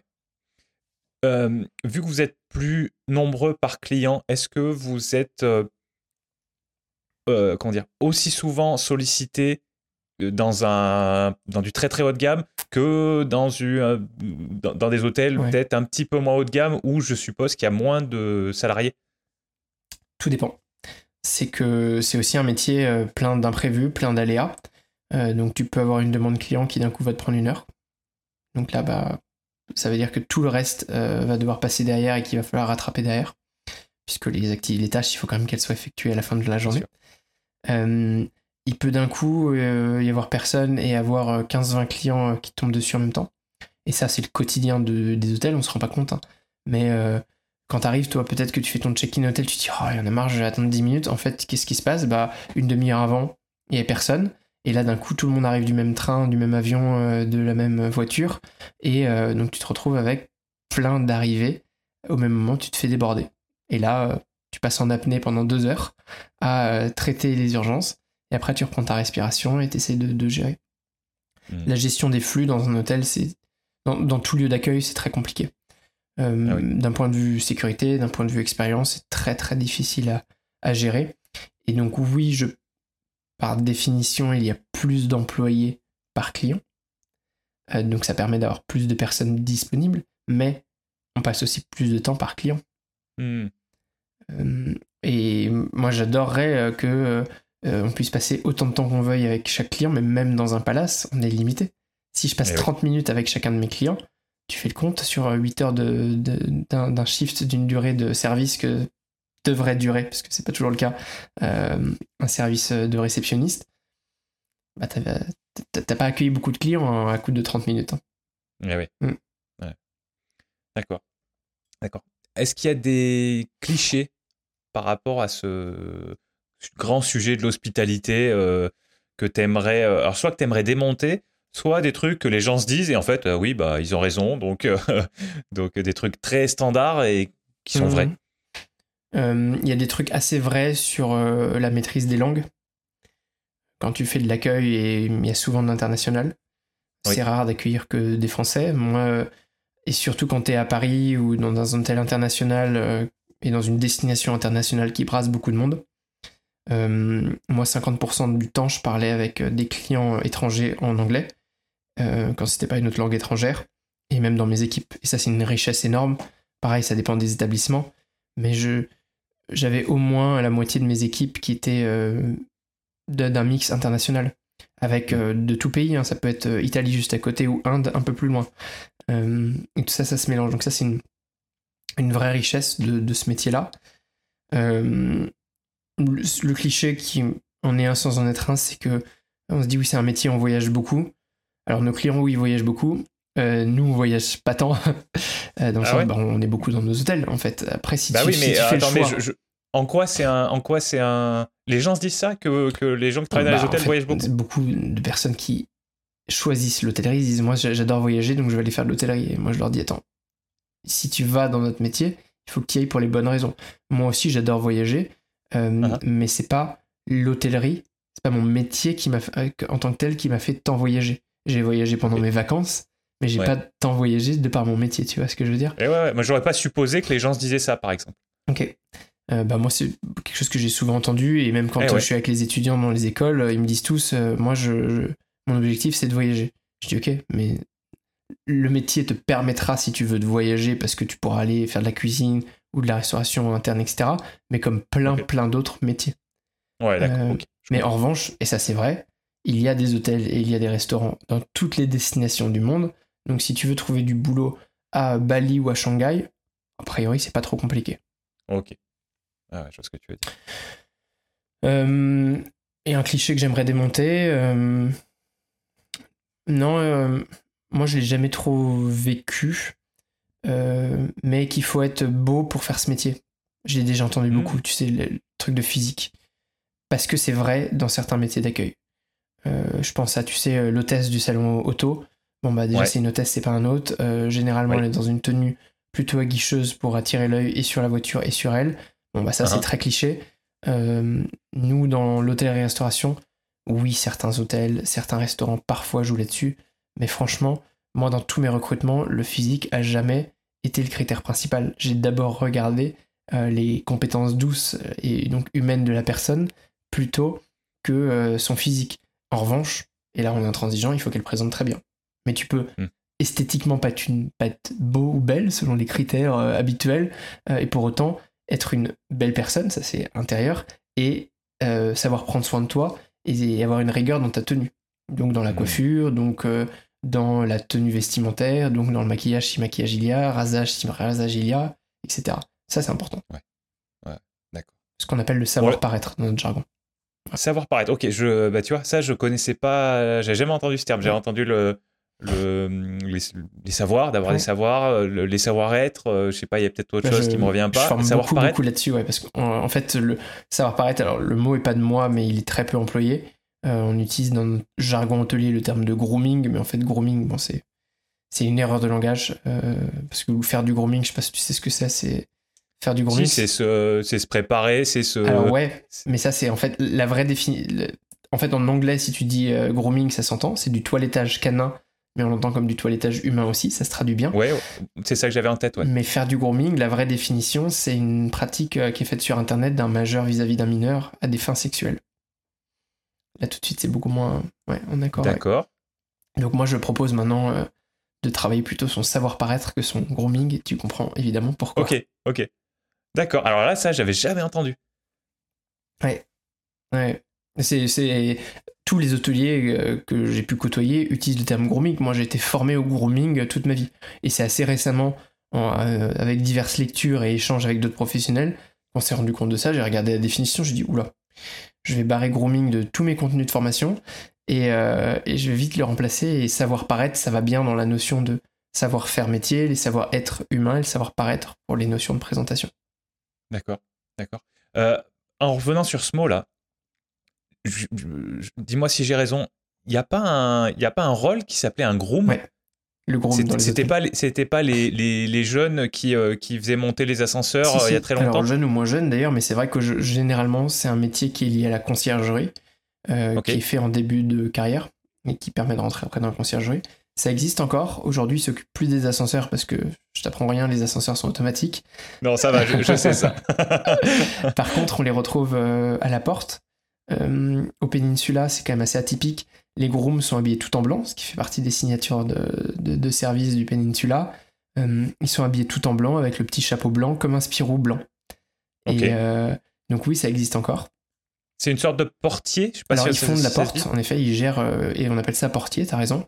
Dans, ça c'est vraiment un poste qui existe quasiment que dans les palaces d'avoir du monde à la porte, mais ils font pas que tourner la porte. C'est aussi des gens qui sont très physionomistes, qui sont là pour reconnaître les clients, pour informer les concierges de l'arrivée de tel VIP, etc., etc. Euh, et souvent, c'est mélangé à un poste de chasseur, qui a aussi un, autre terme de la conciergerie. Euh, le chasseur, il n'a pas de fusil chez nous, mais le chasseur, il fait des courses pour le client. Donc, euh, je sais pas si tes auditeurs font la différence entre la conciergerie et la réception mais dans les palaces, c'est deux départements bien distincts, euh, que je résumerai comme ça. La réception et les équipes de réception s'occupent du séjour du client pour tout ce qui est interne à l'hôtel, donc la gestion des chambres, les accompagnements, là où le concierge va s'occuper de la gestion du séjour client avec la partie externe. Donc euh, euh, faire acheter des fleurs chez un fleuriste, réserver un restaurant à l'extérieur, réserver un transfert privé jusqu'à l'aéroport. Voilà, tout ça c'est des, des choses avec l'extérieur.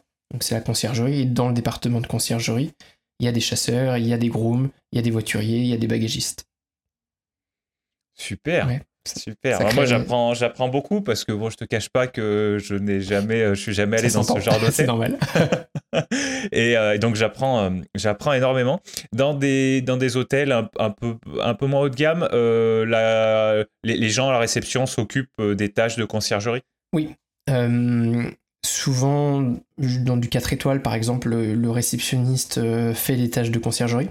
Euh, on retrouve le poste de concierge souvent qu'à partir de, du 5 étoiles, et dans le palace, euh, il est obligatoire. Donc hmm. tu l'auras sans arrêt à, ce niveau-là. Puis c'est aussi une question de, alors bien sûr de, de, coût, parce que ça coûte cher une conciergerie. La conciergerie, ça ramène très peu d'argent, c'est un service supplémentaire qu'on apporte aux clients. mais c'est pas oui, ça, il y a des commissions, il y a d'autres choses, mais c'est pas une, source de revenus importante, contrairement à la réception qui vend des chambres, par exemple. Ah oui, mm. eh d'accord. Bon, la question un peu centrale de principes fondamentaux, euh, c'est est-ce que est-ce que est-ce que tu as des, principes de base euh, qui, qui, qui définissent ce, grand sujet dont on a parlé aujourd'hui euh, de, l'hospitalité? Alors, tu as parlé déjà de beaucoup de choses, mm. mais mais j'aime quand même poser cette question euh, parce que ça peut permettre de, de résumer certaines choses ou, et, d'insister vraiment sur, ce qui est, euh, sur ce qui est vraiment essentiel. Ouais. Euh, je pense qu'on surestime ce qu'on peut faire en un an, mais par contre on sous-estime ce qu'on peut faire en, je crois, le dicton dit 5 ans, mais 3, 5 ans ou 10 ans. et si je prends mon exemple, en fait, il s'agit tu vois, d'une. Certes, je suis. Sais pas si on peut dire que je suis jeune, j'ai 33 ans, mais en tout cas, euh, d'une carrière déjà euh, longue mais courte à la fois. Euh, si tu m'avais dit à l'âge de 15 ans que je serais là aujourd'hui, je l'aurais pas cru. par contre, plein de fois dans ma vie, je me suis impatienté, notamment quand j'ai eu mon master, que je suis rentré dans le monde professionnel comme réceptionniste. Donc, imagine bac plus 5, 4 diplômes spécialisés en hôtellerie, je suis réceptionniste. C'est la première ligne dans un hôtel, c'est le salaire le plus bas dans la réception. Et là, je me suis impatienté, je me suis dit non, non, mais attends, pas question, dans un an, je vais être là, là, là. Et en fait, entre le Maxime réceptionniste et le Maxime directeur de nuit, il y avait que trois ans. Et trois ans plus tard, j'étais chef de réception, et trois ans encore plus tard, j'étais entrepreneur avec un titre de meilleur ouvrier de France. Donc tu vois, en fait, il faut avoir, je pense que il faut avoir une vision long terme avec des actions et des répétitions au quotidien. Et c'est l'addition de, ces actions, et c'est un peu ce que tu disais aussi tout à l'heure avec la notion d'effet cumulé, qui fait que sur la longueur d'une vie, puisqu'on parle d'une vie, mais c'est valable sur énormément de choses, on a des conséquences qui sont phénoménales. Et dans un sens comme dans l'autre. Si tu fais des mauvaises choses pour toi toute ta vie, les conséquences, elles seront phénoménales. Mais à l'inverse, si tu chaque jour tu poses un caillou euh, dans ton seau, eh ben, je peux t'assurer qu'au bout de 5 ans, ton seau il sera très très gros, très très lourd et il y aura plein de choses dedans. D'accord. Euh, je... Est-ce que tu as des, euh, des ressources à conseiller pour... alors après, je vais te demander, toi, toi ce que tu produis, évidemment, des ressources extérieures à toi pour les gens que, que, que ton domaine intéresse. Donc ça peut être euh, tu peux me parler, par exemple, de. Alors, bon, tu m'as dit que ta formation, elle n'existait plus, mais j'imagine que euh, la formation que tu as suivie euh, en, BTS, cette partie-là n'existait plus, mais je suppose que. Il y en a d'autres, oui. C'est juste ce BTS-là qui n'existe plus, ouais. Voilà, donc ça peut être ça, ça peut être des livres, des chaînes YouTube, mm. des, des.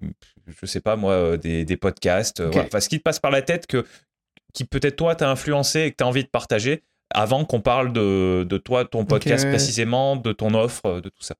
Euh, super. Alors, niveau scolaire, euh, je pense que si tu as des auditeurs qui sont des jeunes euh, au collège ou lycée, je pense qu'un lycée hôtelier, une école hôtelière, c'est c'est en effet une super voie. Ça reste une très bonne voie. Moi qui passe beaucoup de temps aujourd'hui en tant que prof formateur dans les écoles, c'est un très bon moyen d'accéder à ce, à ce domaine-là, de, de, mettre les premières briques.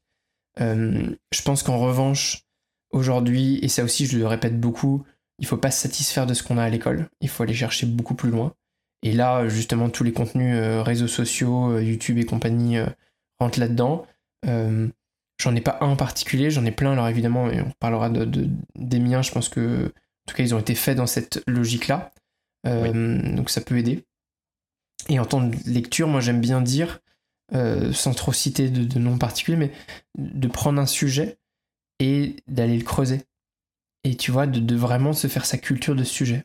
En ce moment, par exemple, euh, ma thématique euh, de prédilection, c'est le cerveau et les neurosciences. Et donc, plutôt que de juste lire un article, bah, je vais acheter deux, trois livres là-dessus. Je vais les lire, mais pas forcément en trois semaines, hein. ça peut prendre six mois, un an. Et c'est vraiment le sujet que j'essaie de creuser pour euh, ne pas être juste euh, moyen partout, mais d'avoir des expertises, tu vois, de, creuser certaines thématiques et de devenir expert de quelques sujets, ou en tout cas mhm. au-dessus euh, de la moyenne, parce qu'en fait, là, dans le cadre des neurosciences, typiquement, c'est quelque chose que pourquoi pas je pourrais exploiter dans mon métier après, ne serait-ce que la compréhension du cerveau, et peut-être que c'est des choses que je vais pouvoir ajouter dans mes formations après. Donc, tu vois, d'avoir cette cette culture au quotidien. Et moi, j'ai la chance d'avoir des invités quand même presque toutes les semaines sur mon podcast qui me citent des lectures, qui me citent euh, des, euh, bah, des contenus à consommer. Donc, il y a cette richesse-là naturelle. Euh, et d'ailleurs, tout ce qui est neurosciences, c'est pas moi qui l'ai inventé. Hein. ce sont des livres qui m'ont été recommandés par, par mes invités. Je n'y suis pas allé tout seul. mais voilà, d'avoir cette, cette curiosité au quotidien, de trouver des sujets et de les poncer littéralement dans tous les sens. On n'a aucune excuse aujourd'hui. On a Internet, on a euh, des IA qui nous simplifient euh, le travail, qui nous font gagner du temps, on a encore ces bons vieux livres qui fonctionnent, on a euh, des livres audio, si on n'a pas le temps de lire, moi je me mets des livres audio tout le temps quand je suis en déplacement dans les oreilles ou quand je fais mon sport, ça permet de, d'apprendre des choses aussi en faisant d'autres activités. donc voilà, je pense qu'il faut toujours être dans cette dynamique de progression, pas stagner, euh, et, aller vers ce, qui nous plaît. Et on ne sera jamais aussi facile d'apprendre que quelque chose qui, pour lequel on a de l'intérêt. Hmm. Je, suis, je, suis, complètement d'accord. Et tout ce que tu dis là, ça me parle beaucoup. Euh, le fait de. Moi, je, je, marche euh, tous les jours. Et alors, des fois, je laisse mon cerveau tourner à vide. Mais la plupart du temps, je pars avec mes écouteurs et avec un podcast ou un livre audio. c'est, ça me permet de cumuler fait de me bouger un peu, de prendre l'air, de respirer et, et d'apprendre. Complètement. Et donc, ça, me parle énormément. maintenant, par rapport à toi, ce que tu fais, rappelle-nous le nom de ton podcast, redis-nous où on peut le trouver d'une part, et après, parle, après, je voudrais que tu nous parles et que tu nous reparles de ton activité actuelle, euh, de, des, personnes euh, qui devraient en priorité te contacter, euh, parce que si elles nous écoutent depuis un bon moment maintenant, si elles t'écoutent, notamment toi, depuis un bon moment maintenant, elles peuvent peut-être... Elles, ont compris qui tu étais. Mm. Donc voilà, dans quel cadre est-ce qu'on te contacte? Ok. Alors, pour retrouver tous mes contenus, c'est très facile. Tout est sur hospitalityinsiders.net, qui est mon site web. Donc, hospitalité comme la fameuse enfin hospitality comme hospitalité mais en anglais, insiders. Euh, .net et là-dessus il y a euh, mon podcast, il y a mes vidéos, il y a mes articles. Euh, je suis très actif, donc deux à trois fois par semaine je publie sur LinkedIn, soit sur des choses liées à mon podcast, soit sur des réflexions. et bien sûr s'ils vont sur le site web, je les invite à aller s'abonner à la newsletter puisque là ils rateront aucun contenu. Euh, LinkedIn, c'est en ton nom personnel ou c'est une page en nom euh, personnel. Alors je repartage aussi sur Hospitality Insiders, mais je, partage sous mon nom Maxime Blo. Euh, donc c'est vraiment voilà le LinkedIn pour si on est très réseaux sociaux et si on veut aller dans la profondeur sur le site web il y a tous les contenus, tout le podcast, les articles, tout ça est résumé dans les newsletters. Et, et après une personne qui aurait consommé ces contenus, qui verrait beaucoup d'intérêt, je vais pas être enfin je vais pas viser quelqu'un particulier, mais en tout cas qui se dit waouh, euh, là j'ai plein de réponses, j'ai envie d'aller encore plus loin, il, peut, il ou elle peut réserver un appel de découverte avec moi euh, pour pouvoir échanger. Via ton site web toujours Via mon site web toujours, euh, et on le trouve aussi sur, sur mon LinkedIn bien sûr. Et voilà, moi après je, serais ravi d'échanger. si c'est des gens qui ont des problématiques dans leur métier, de les accompagner avec plaisir. voilà, je, je prends de moins en moins d'appels juste pour discuter pour des questions évidentes de temps. Euh, mais euh, si jamais ils ont un vrai besoin, bah, qu'ils l'argumentent et euh, qu'ils me disent aussi qu'ils viennent de ta part. Et je serai d'autant plus réactif pour, essayer d'apporter au moins une réponse écrite et si je peux, un appel de découverte. Bien, super. Je précise, pour ceux qui ne connaissent pas Principes fondamentaux, les, les, liens dont Maxime aura parlé, donc les siens et, et tout le reste qu'il aura envie de, de transmettre, euh, ça sera dans les notes d'épisode. Donc euh, sur YouTube, si vous êtes en train de regarder, c'est juste en dessous. Euh, sur les applications de podcast, pareil, c'est en dessous. Et, et sinon, c'est sur mon site web, pareil, qu'on retrouve, qu'on retrouve en dessous. Et mettez une note et un avis à Alex, c'est hyper important pour le podcast. Je sais de quoi je parle. Voilà. Très bien. N'hésitez pas, n'hésitez pas. Bien.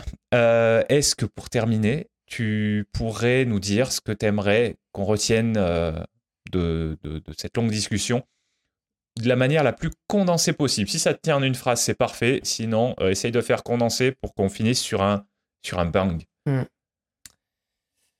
Je dirais que il faut travailler au quotidien euh, en prenant un maximum de plaisir, aller vers les sujets qui nous passionnent euh, pour qu'on n'ait jamais l'impression de faire d'efforts de, de travailler et de quoi qu'il se passe, toujours aller chercher à faire plus qu'hier et moins que demain.